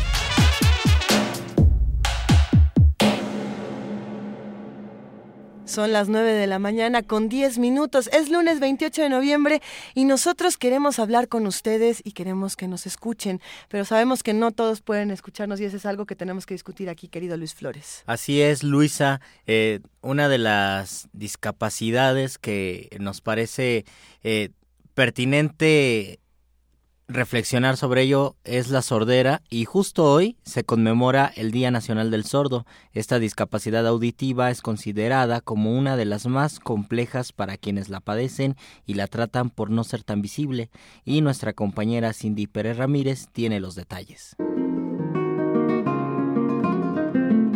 En honor al maestro francés Edouard Huet, quien también era sordo y fundó las primeras escuelas oficiales para deficientes auditivos, este 28 de noviembre se conmemora el Día Nacional del Sordo. En México viven cerca de 5.739.270 personas con discapacidad. De estos, el 12.1% son sordos. Las entidades con mayor incidencia son Hidalgo, Nayarit y Tlaxcala. De acuerdo con la académica de la Escuela Nacional de Trabajo Social, Elia Lázaro Jiménez, la discapacidad auditiva es de las más complejas al no ser tan visible. La mayor de las veces que son familias que no tienen eh, esta preparación o estos niveles, pues ¿Qué pasa? Que los empiezan a, a, rezagar y los empiezan a tener en casa y entonces son niños o gente que, como dicen ellos comúnmente, que está guardada y que no la puede no puede salir porque no puede comunicarse y todo y son personas que no se les está dando la atención y entonces las personas que, que, la tienen pues se enfrentan a problemas sobre todo de las relaciones sociales de la comunicación en la sociedad y bueno también eso lo conlleva a que se enfrente a problemas para la escuela y para el trabajo. En entrevista para Radio UNAM la universitaria afirmó que nuestro país no tiene la infraestructura educativa suficiente para atender a este sector de la población. Ni tampoco los profesores están capacitados para atender este tipo de población. Entonces, ahí sí tenemos un grave problema y generalmente los niños sordos pues van a escuelas principalmente al camp, pero ahí se enfrentan con otra situación que en el campus van de todos tipos de discapacidad y sobre todo de, de discapacidad intelectual. Entonces ahí viene un choque porque el niño sordo no necesariamente tiene que tener también una discapacidad intelectual. Si bien eh, la SEP tiene materiales didácticos y todo, pero que se dan en escuelas especial, no en la generalidad. Lázaro Jiménez valoró que actualmente se esté dando difusión al lenguaje de señas mexicano para unificar el tema educativo hacia esta población. Para Radio UNAM, Cindy Pérez Ramírez. Primer movimiento. Clásicamente... Reflexivo. Cada semana hablamos con nuestros amigos del Programa Universitario de Estudios sobre el Desarrollo. Como lo hacemos todos los lunes, es momento de que escuchemos a Rolando Cordera, su director. Querido Rolando, buenos días, ¿cómo estás? ¿Qué tal? ¿Es Luisa o, o Inés? Mira, te saludamos aquí Luis Flores y Luisa Iglesias, el clan de los Luises. Ah, ah, ¿qué tal? ¿Cómo están todos? Pues mira, nos da mucho gusto escucharte, pero han pasado muchas cosas este fin de semana. Eh, como bien eh, todos sabemos en esta cabina y toda la comunidad que está con nosotros, fallece Fidel Castro. Eh, las reacciones de Trump son, como siempre, lamentables. esto se relaciona muchísimo con el futuro de nuestro país y de América Latina, y de ahí creo que podemos empezar a charlar. Pues mira, este Luisa, yo creo que lo primero que hay que decir es que pues la, la desaparición de, de Fidel Castro eh, nos debería llevar, yo, yo pienso hacerlo pronto, a una, una reflexión este, sobre precisamente el objeto de estudio al que nos dedicamos en el programa Universitario de Estudios del Desarrollo.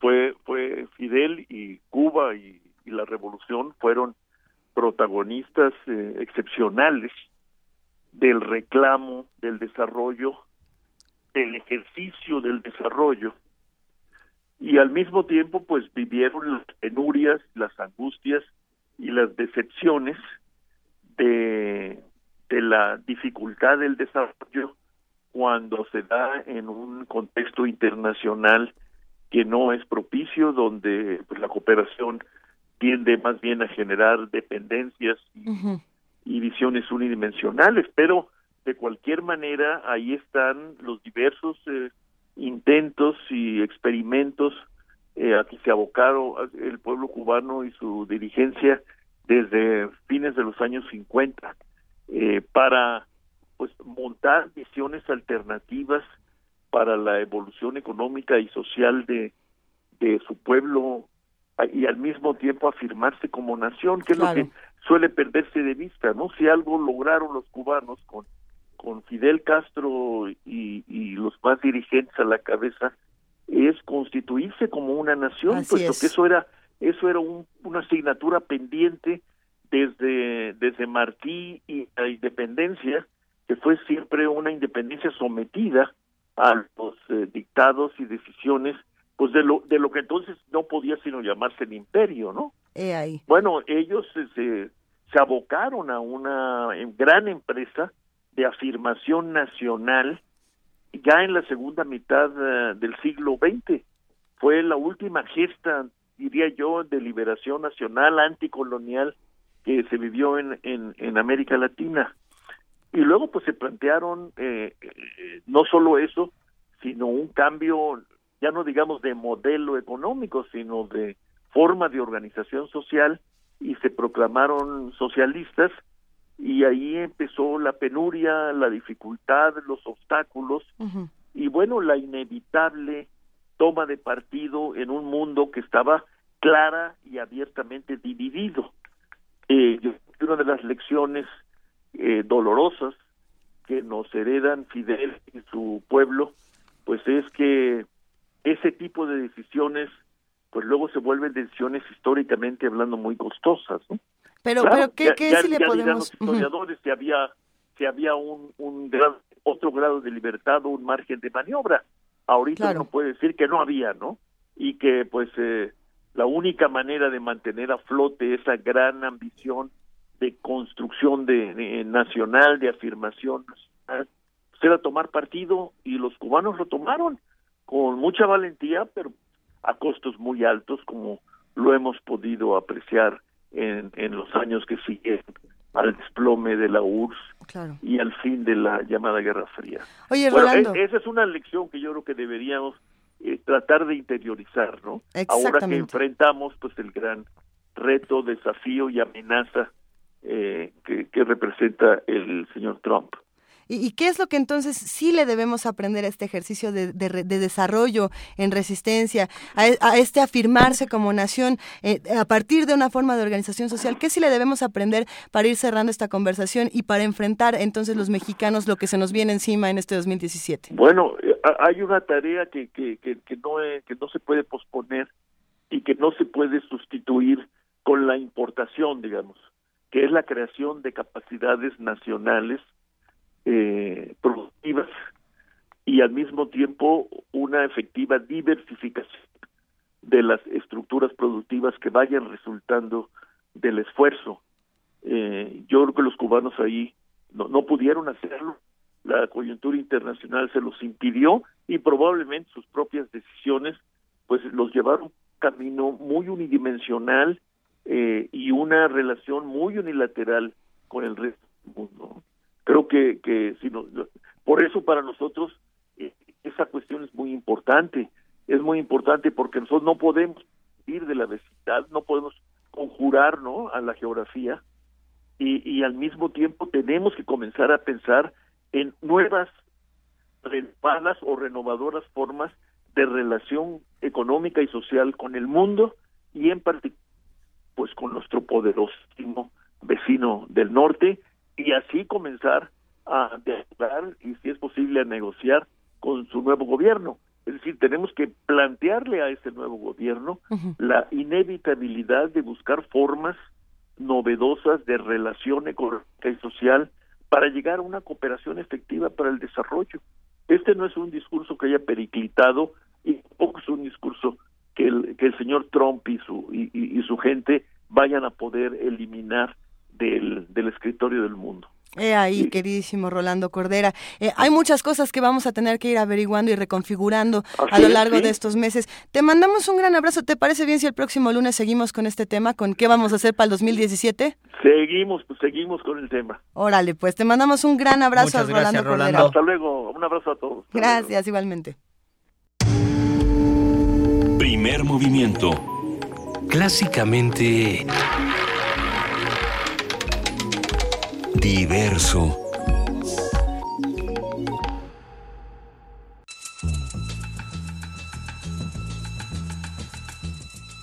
Es hora de poesía necesaria.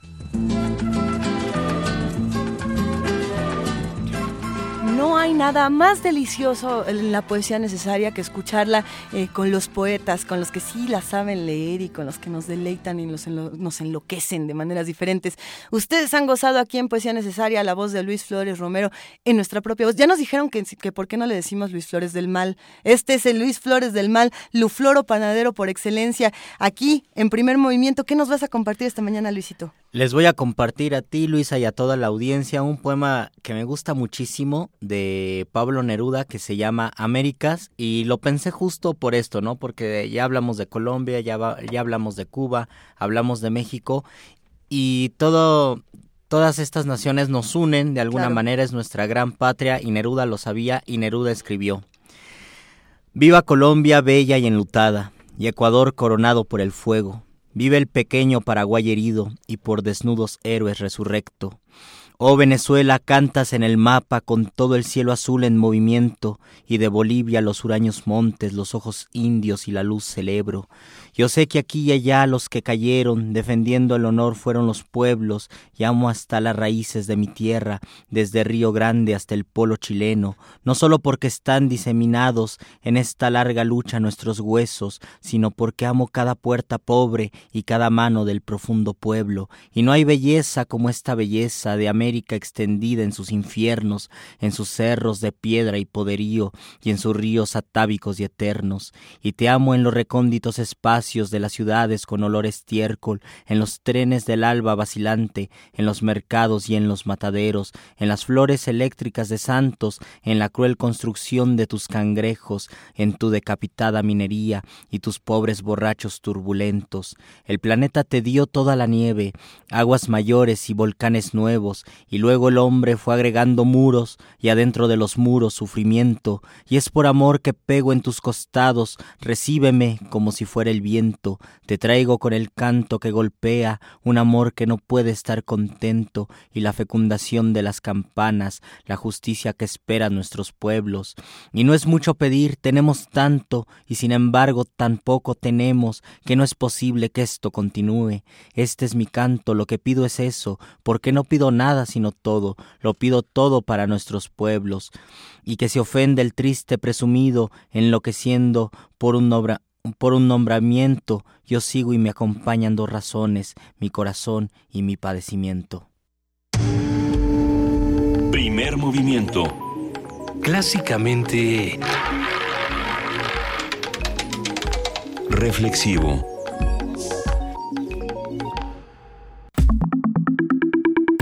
La mesa del día. ¿Cómo, ¿Cómo se recupera uno después de escuchar a Luis Flores del mal leer poesía? Bueno, a ver, vamos a recuperarnos aquí en primer movimiento hablando de la COP22 y este tema es importantísimo, no le podemos perder de vista, no podemos perder eh, nuestra atención en otras cosas que si bien son importantes, bueno, ahí les va. Tras dos semanas de trabajo, la sesión 22 de la Convención de Naciones Unidas contra el Cambio Climático, la COP22, concluyó con dos posicionamientos políticos clave, la ratificación del Acuerdo de París y la integración de la sociedad de Marrakech para la acción climática global.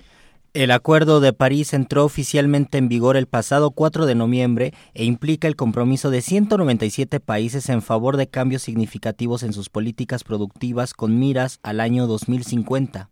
Uno de los objetivos concretos es conseguir que la temperatura media del planeta no rebase los 2 grados centígrados y si es posible que no aumente más de 1.5 grados. Esto está difícil, pero ahorita lo platicamos. Las acciones climáticas que se lleven a cabo en los países en vías de desarrollo serán determinantes para elegir un futuro de, progreso sostenible social y ecológico contra el cambio climático.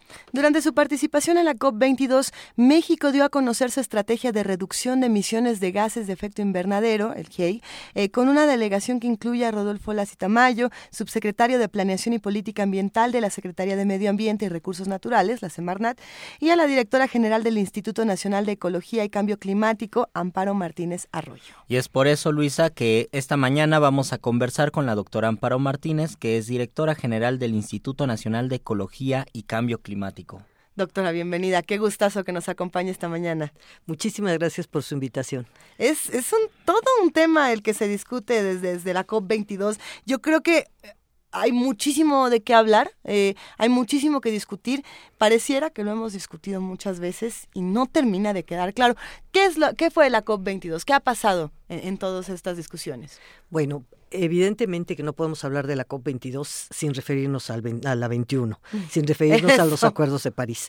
Eh, después de los acuerdos de París, la que, que fueron bueno históricos que, que, tienen un significado muy grande esto fue eh, la, la COP que seguía tenía eh, la gran misión de no perder el momentum y además de empezar a ver cómo se iba a, implementar todo lo que se había acordado.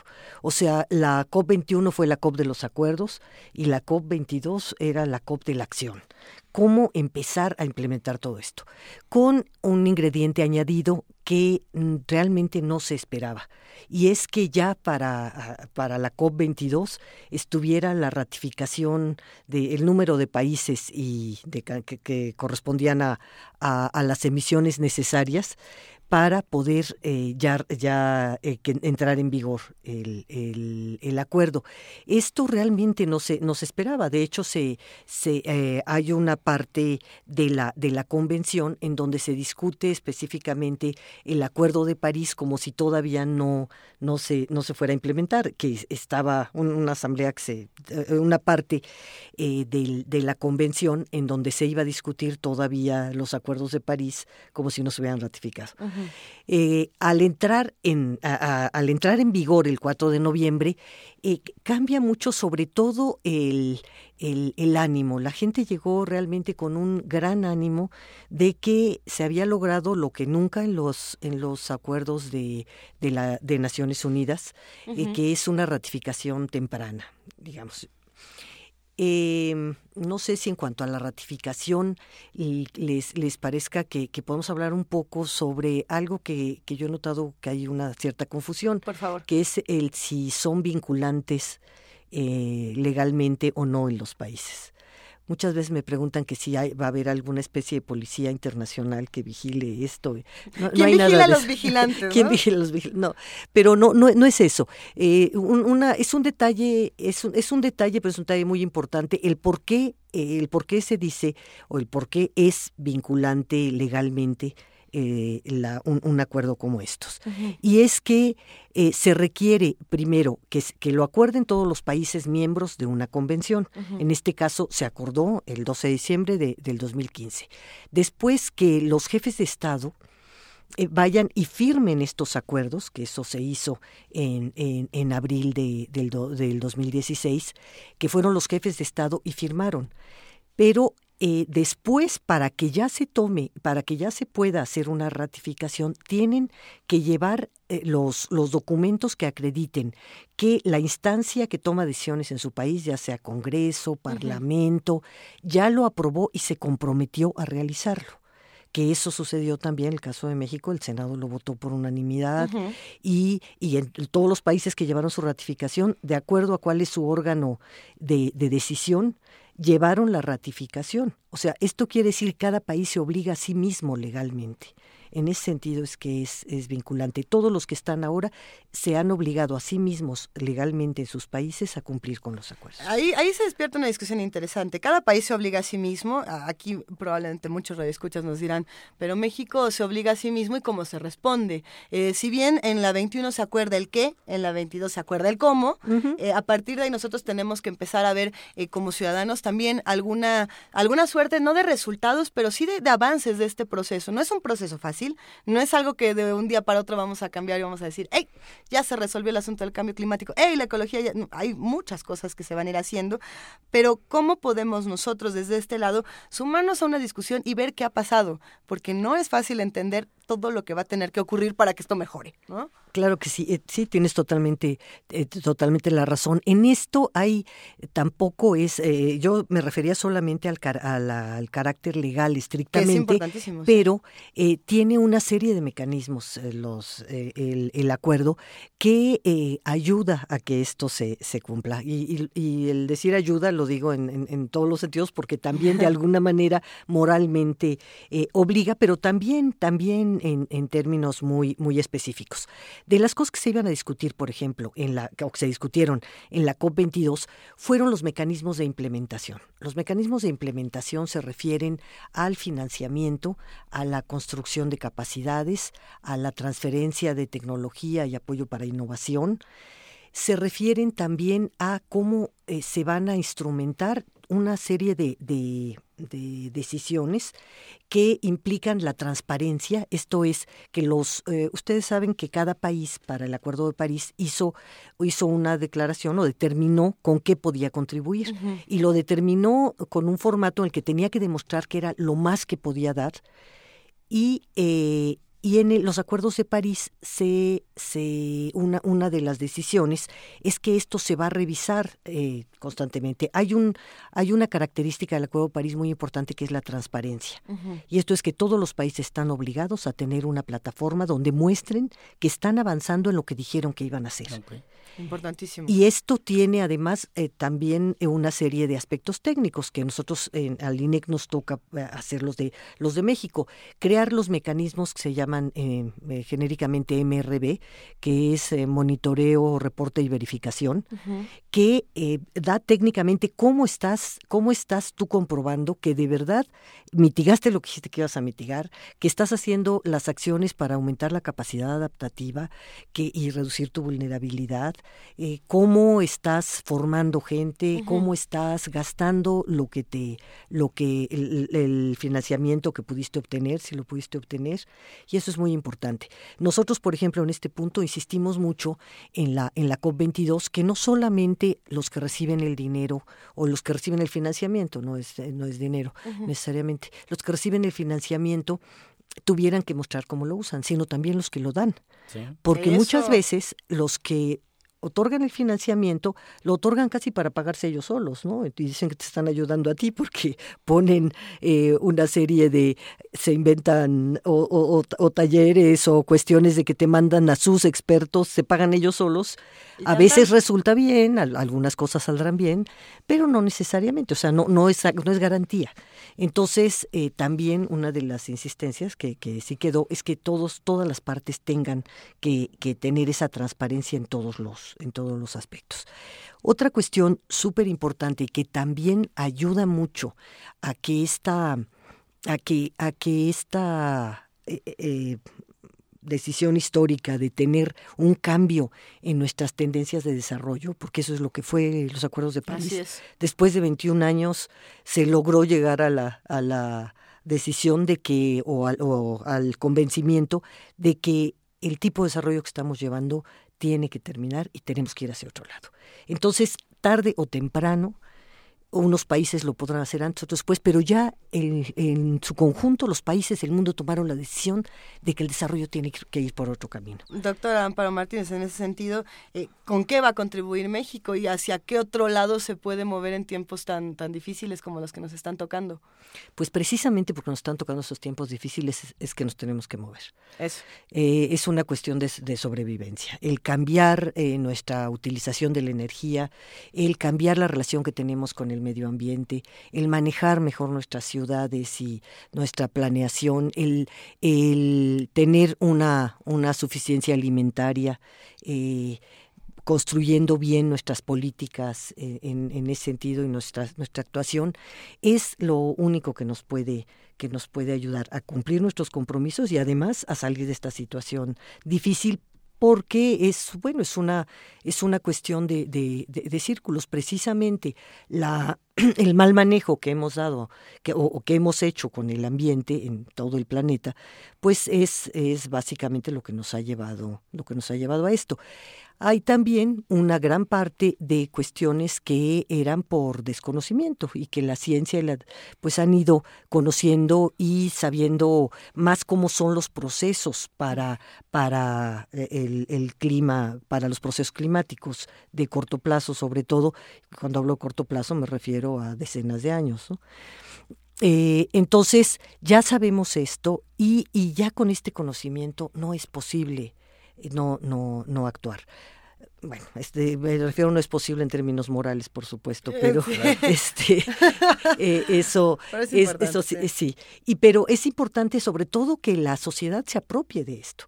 Y es sobre todo más importante que los jóvenes se apropien de esto hemos llegado a un cierto, a, una, a un cierto estado de, del planeta en el que cuando aparece o cuando empezamos a saber del cambio climático, eh, no es que fuera el, el, único problema, no es que se haya vuelto el único problema, es que se suma a todos los demás y los potencia.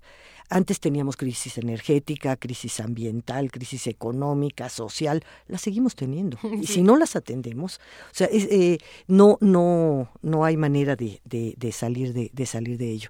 Eh, hace poco hubo un, la presentación de un documento de la ONU sobre eh, pobreza y cambio climático. Así es. Y, y, era pues muy muy interesante no por no por obvio deja de ser interesante cuando ya te lo dan con datos eh, el, que, el que si no disminuimos las inequidades que tenemos actualmente en todos los sentidos, género, eh, eh, toda la, serie de, de, desigualdades que hay, pues las medidas que se tomen para, para enfrentar el cambio climático corren el peligro de, arrastrar también estas inequidades. Entonces tenemos que, que, hacerlo todo al mismo tiempo y por eso los, lo, la, en la COP22 era muy importante eh, un, aspecto muy importante que llevó la delegación mexicana con mucha fuerza es el que tenemos que conjuntar una serie de objetivos internacionales que hay ahora, los objetivos de desarrollo sustentable que se, que se aprobaron también en la, en la ONU en septiembre del 2015, los objetivos de la Convención de, este, de, Biodiversidad, que empieza, por cierto, el, próximo, el próximo fin de semana en nuestro país, en, en, Cancún, la COP13, eh, los objetivos de la, de la Convención de, de contra la desertificación, los de Sindai contra los riesgos, en fin, lo que no podemos pensar es que cada, cada conjunto de acuerdos a los que llegan todos los países tiene su planeta todos estamos en el mismo planeta y tenemos que, que, buscar la manera de enlazarlos, de hacer sinergias para poder, para poder realmente cumplir lo que, lo que eh, nos, nos prometimos o nos comprometimos. Eh, entonces, la COP22 fue esa, esa discusión, cómo lo vamos a hacer, ver los mecanismos, fue muy técnica tal vez, a veces algunos de los acuerdos son difíciles de, explicar, muchos incluso se van a terminar de discutir en, en mayo del 2017 en una reunión intermedia.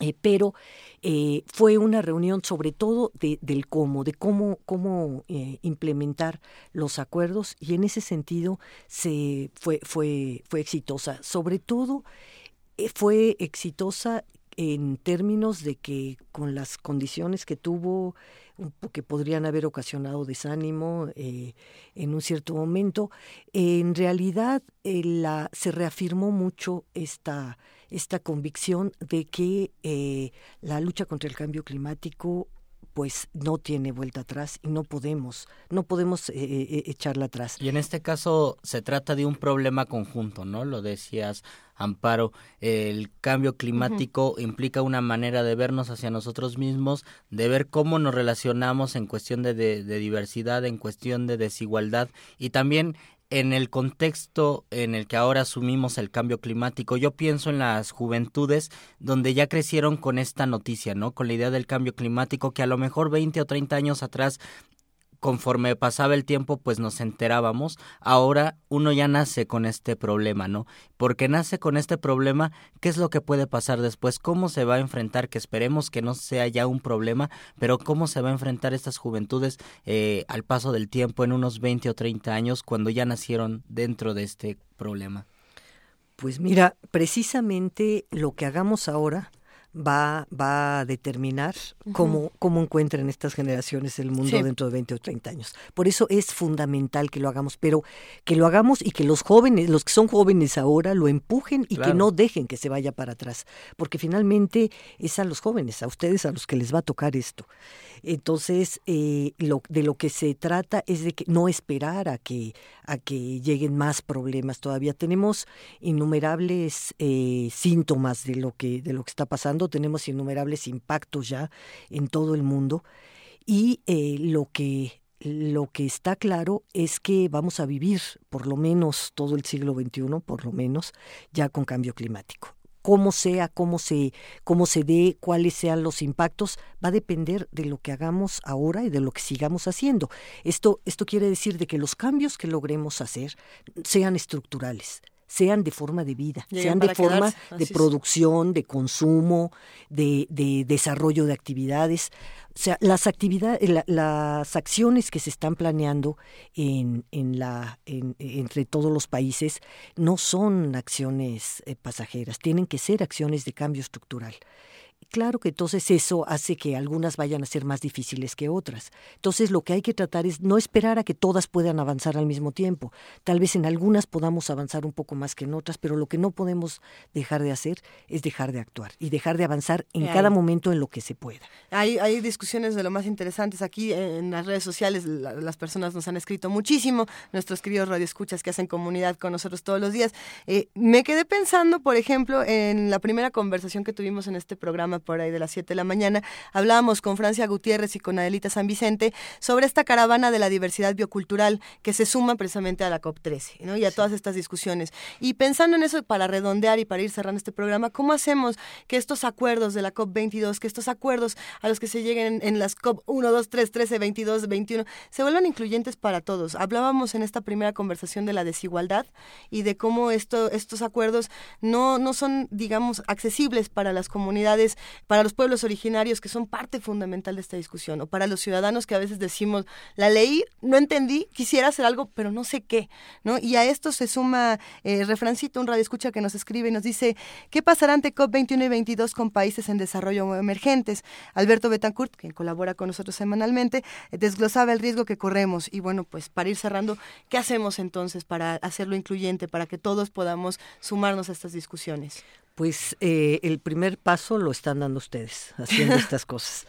Realmente, eh, y, nosotros, los, eh, los quienes estamos ahora a cargo de alguna de estas tareas, pues tenemos que hacerlo también así, cumplir todo lo que nos toca cumplir y, y relacionarnos con todos los medios, como con, todos los medios de comunicación y con todos los, medios sociales, para tratar de que esto se, se pues se conozca, se entienda y de que la propia sociedad se se, empodere, como se dice ahora, pero realmente que tome en sus manos este tipo de, este tipo de acuerdos. Los acuerdos están, en México tenemos la, la eh, eh, el arreglo institucional con la Ley General de Cambio Climático que nos dio este arreglo institucional necesario, ya junto con la estrategia de cambio climático de 10, 20 y 40 años, con los programas de, de especiales de cambio climático, con este arreglo institucional que permite que haya, por ejemplo, un instituto como el INEC que se dedica al conocimiento del cambio climático y al, al, a, la, a integrar los conocimientos eh, eh, científicos y tecnológicos sobre, sobre esto, pues tenemos que aprovechar aprovechar todas esas instancias. Tenemos que, que que difundir y que saber en qué, pues lanzar muchas, muchas alternativas de, de acción. A veces es, es muy difícil estar, estar en dos conciertos al mismo tiempo. Hay uno que es de la acción totalmente, que depende de la sociedad y que muchas veces algunas instituciones como la nuestra lo que puede hacer es, es apoyar, soportar, pero nada puede sustituir la acción de la sociedad y la acción que tenga en los diferentes sectores.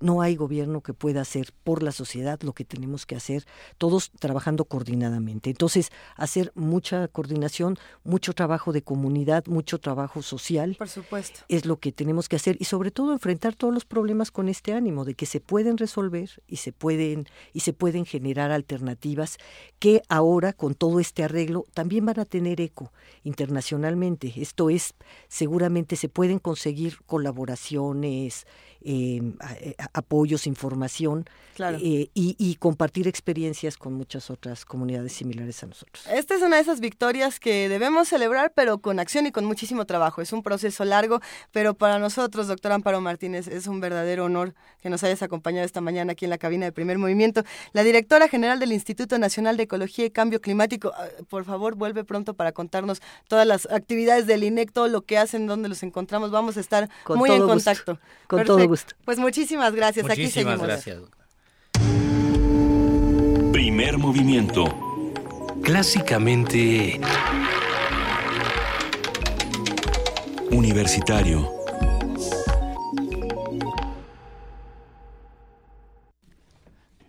Querido Luis Flores, ¿qué hora es? Querida Luisa, son las 9.45 de la mañana y estamos en la recta final de este primer movimiento donde yo la he pasado muy bien. ¿Lo has disfrutado? Lo he disfrutado.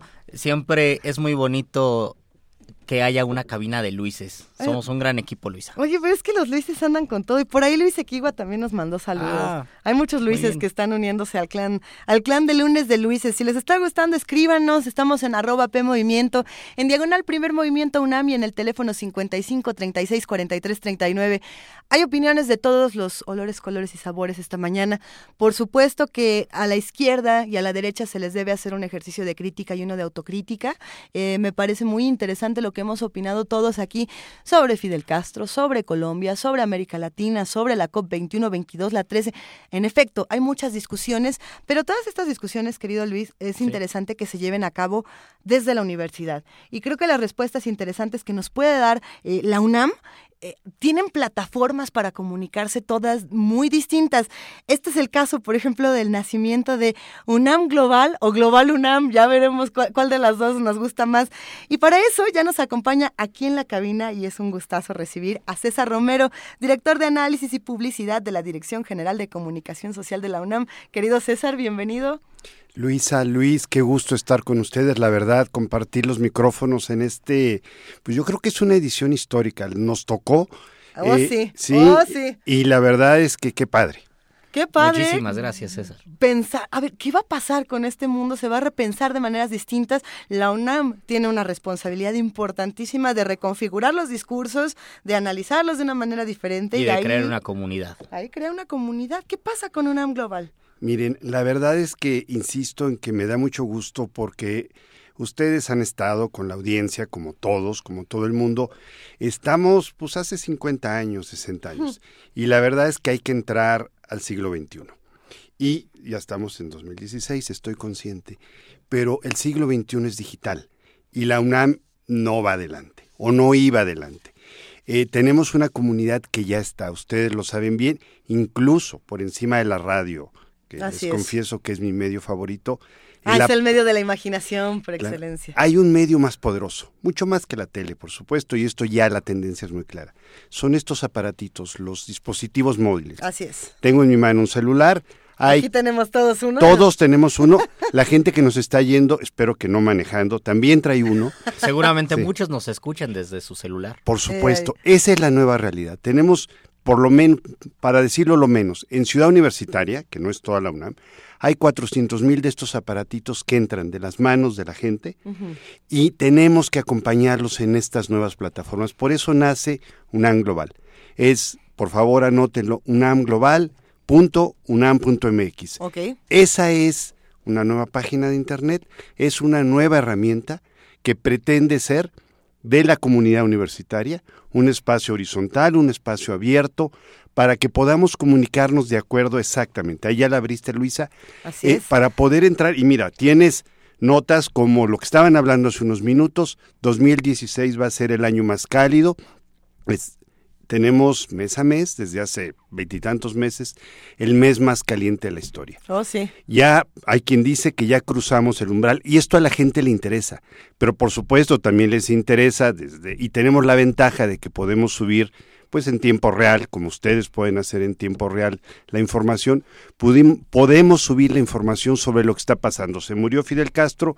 Bueno, la Gaceta, nuestra querida Gaceta Universitaria, la Gaceta, Gaceta UNAM, UNAM, punto UNAM, punto valiosísima, histórica, de la cual nacimos, por cierto, eh, pues tienen que esperarse al lunes, al jueves, jueves. para poder, tienen este fantasma del mundo viejo de papel, que además de que se echa al plato un montón de arbolitos, pues no trae el ritmo de esta comunicación digital. Sobre todo el soporte a veces es más práctico en, un, en una cuestión digital que en una cuestión impresa. Además, lo sabe la gente que nos está escuchando, la comunicación moderna es multimedia. Esto quiere decir, es audio y es video. Y la verdad es que los chavos nos han enseñado, por eso queremos hacer un medio abierto a la comunidad, que con, de nuevo, estos mismos aparatitos, los dispositivos móviles, la gente puede hacer audio, la gente puede hacer video y pueden subir con nosotros, a través de nosotros, trabajando juntos, información sobre lo que sí le interesa a la comunidad. Ya saben ustedes, los temas son los mismos que ustedes cotidianamente siguen, temas de política, si quieren, pero sobre todo temas de comunidad. Ustedes lo planteaban muy bien.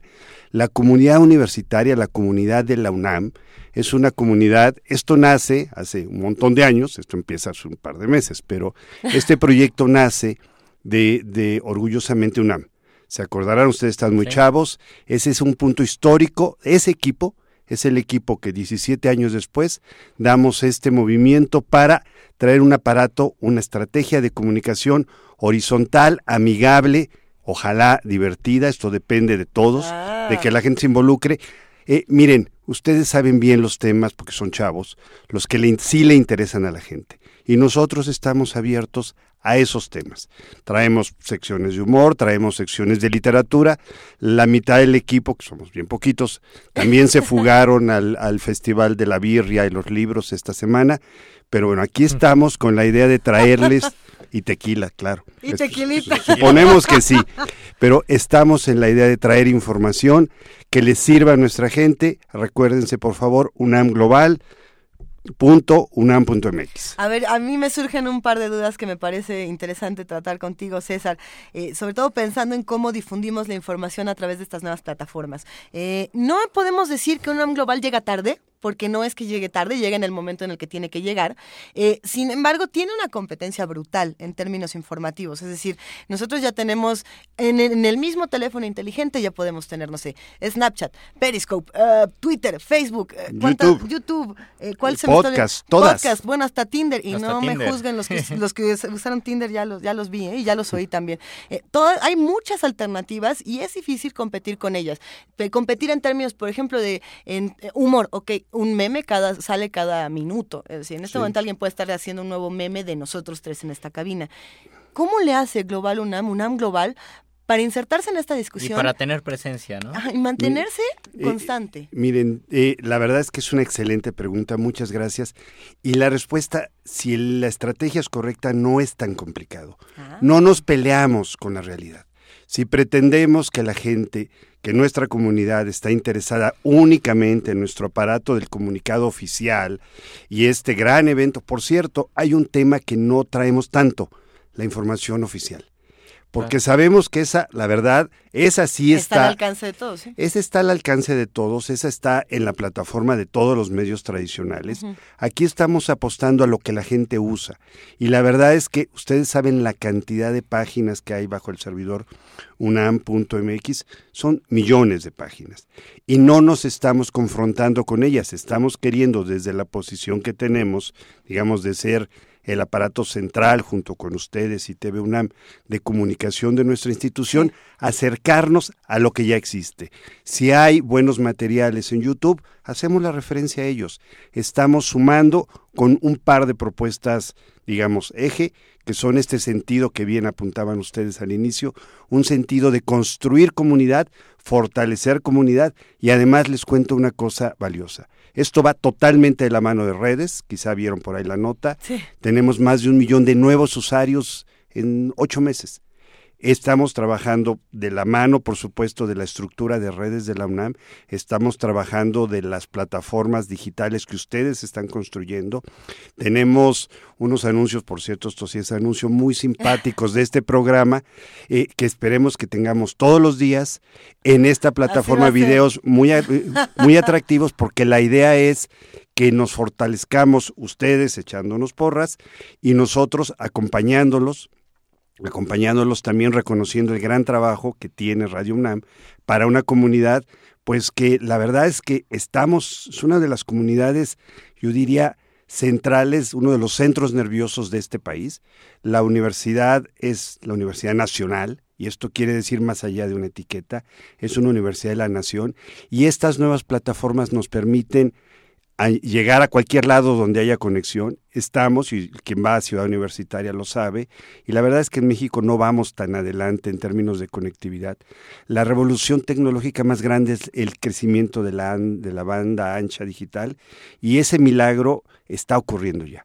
En los próximos pocos meses van a ver ustedes una ampliación muy grande de las capacidades de conectividad de nuestra gente y esto nos va a dar, ojalá, la posibilidad de que el uso de estos dispositivos pues sea como está haciendo en el resto del mundo mucho más amplio y esto por supuesto pone al acceso a nuestra gente a ustedes y a todos al conocimiento de la universidad y de otras universidades e instituciones de educación superior de cualquier lugar del mundo. Definitivamente, César, UNAM Global se va a convertir en un referente como lo es ahora, TV UNAM, Radio UNAM, Gaceta UNAM, es decir, la comunidad estudiantil universitaria, la comunidad universitaria en general, va a tener este referente inmediato y porque somos universitarios pues vamos a ingresar a este portal y vamos a interactuar y sobre todo la posibilidad de que sea horizontal es lo que nos va a permitir conocernos, ¿no? Esa es la idea. Aquí, a diferencia de medios que funcionan por procesos técnicos, digamos, distintos,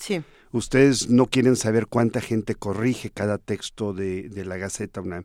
Acá el proceso de producción con muchísimo menos recursos nos permite un dinamismo propio, de, y esto lo sabe perfectamente la audiencia, con el dinamismo propio de las redes, el dinamismo propio del uso que tú le das a, tu, a, tu, a, tus, mensaje, a, tus mensajerías de texto, o como se diga, tenemos una gran posibilidad de que esta sea una herramienta ágil, amena, amigable, oportuna, y el app ya viene, por supuesto, y el app nos va a permitir conectarnos con nuestro entorno inmediato, desde el hiperlocal, de donde está eh, los servicios de mi escuela, hasta qué está ocurriendo en el otro lado del mundo, si lo que está pasando en Ohio ahorita en este eh, incidente que está ocurriendo en la Universidad de Ohio nos afecta, pues nosotros lo podemos subir con muchísimo más facilidad que el resto de las plataformas. Pues nosotros queremos darte las gracias, César Romero, por tomarte el tiempo de compartir con nosotros toda la información de unamglobal.unam.mx. Estamos en contacto a través de la página,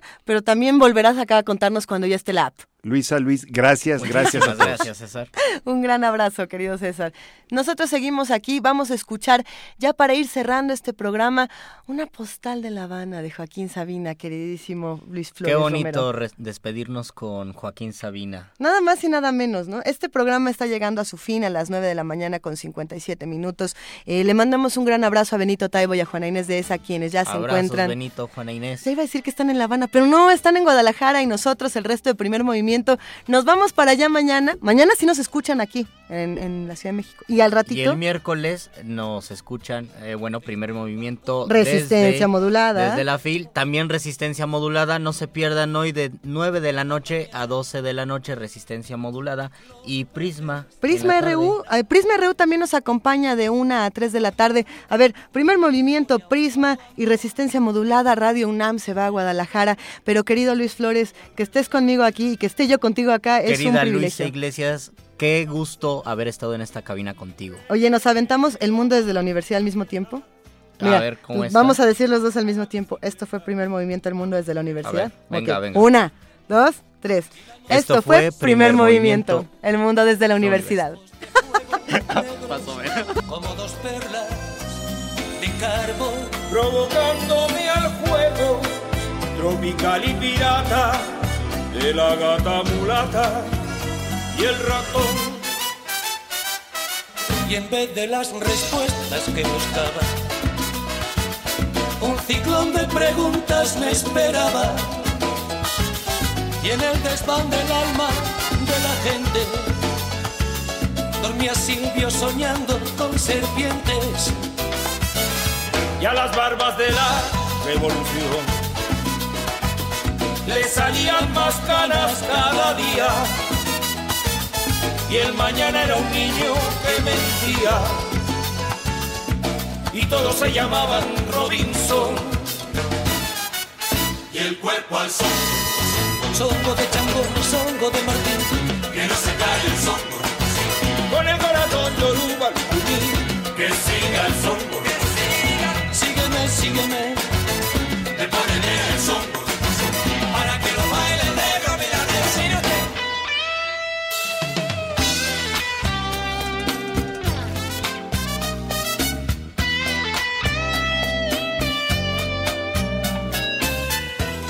Desde el balcón la calle era un danzón y el cielo una acuarela manchada por las velas de las tres carabelas de Colón. Y en este hotel tocó Benny Moré la noche que Al Capone perdió los pantalones. A la ruleta rusa con Fidel. Y las viejas banderas llamando a las trincheras desde el mural allí de la pared donde una mano ha escrito Aide te necesito sobre la boina mítica del Che. Y nos bebimos todas la cerveza y besamos a todas las cubanas. Y el chulo de las musas de La Habana llevaba una manzana en la cabeza. Y el Caribe embestía contra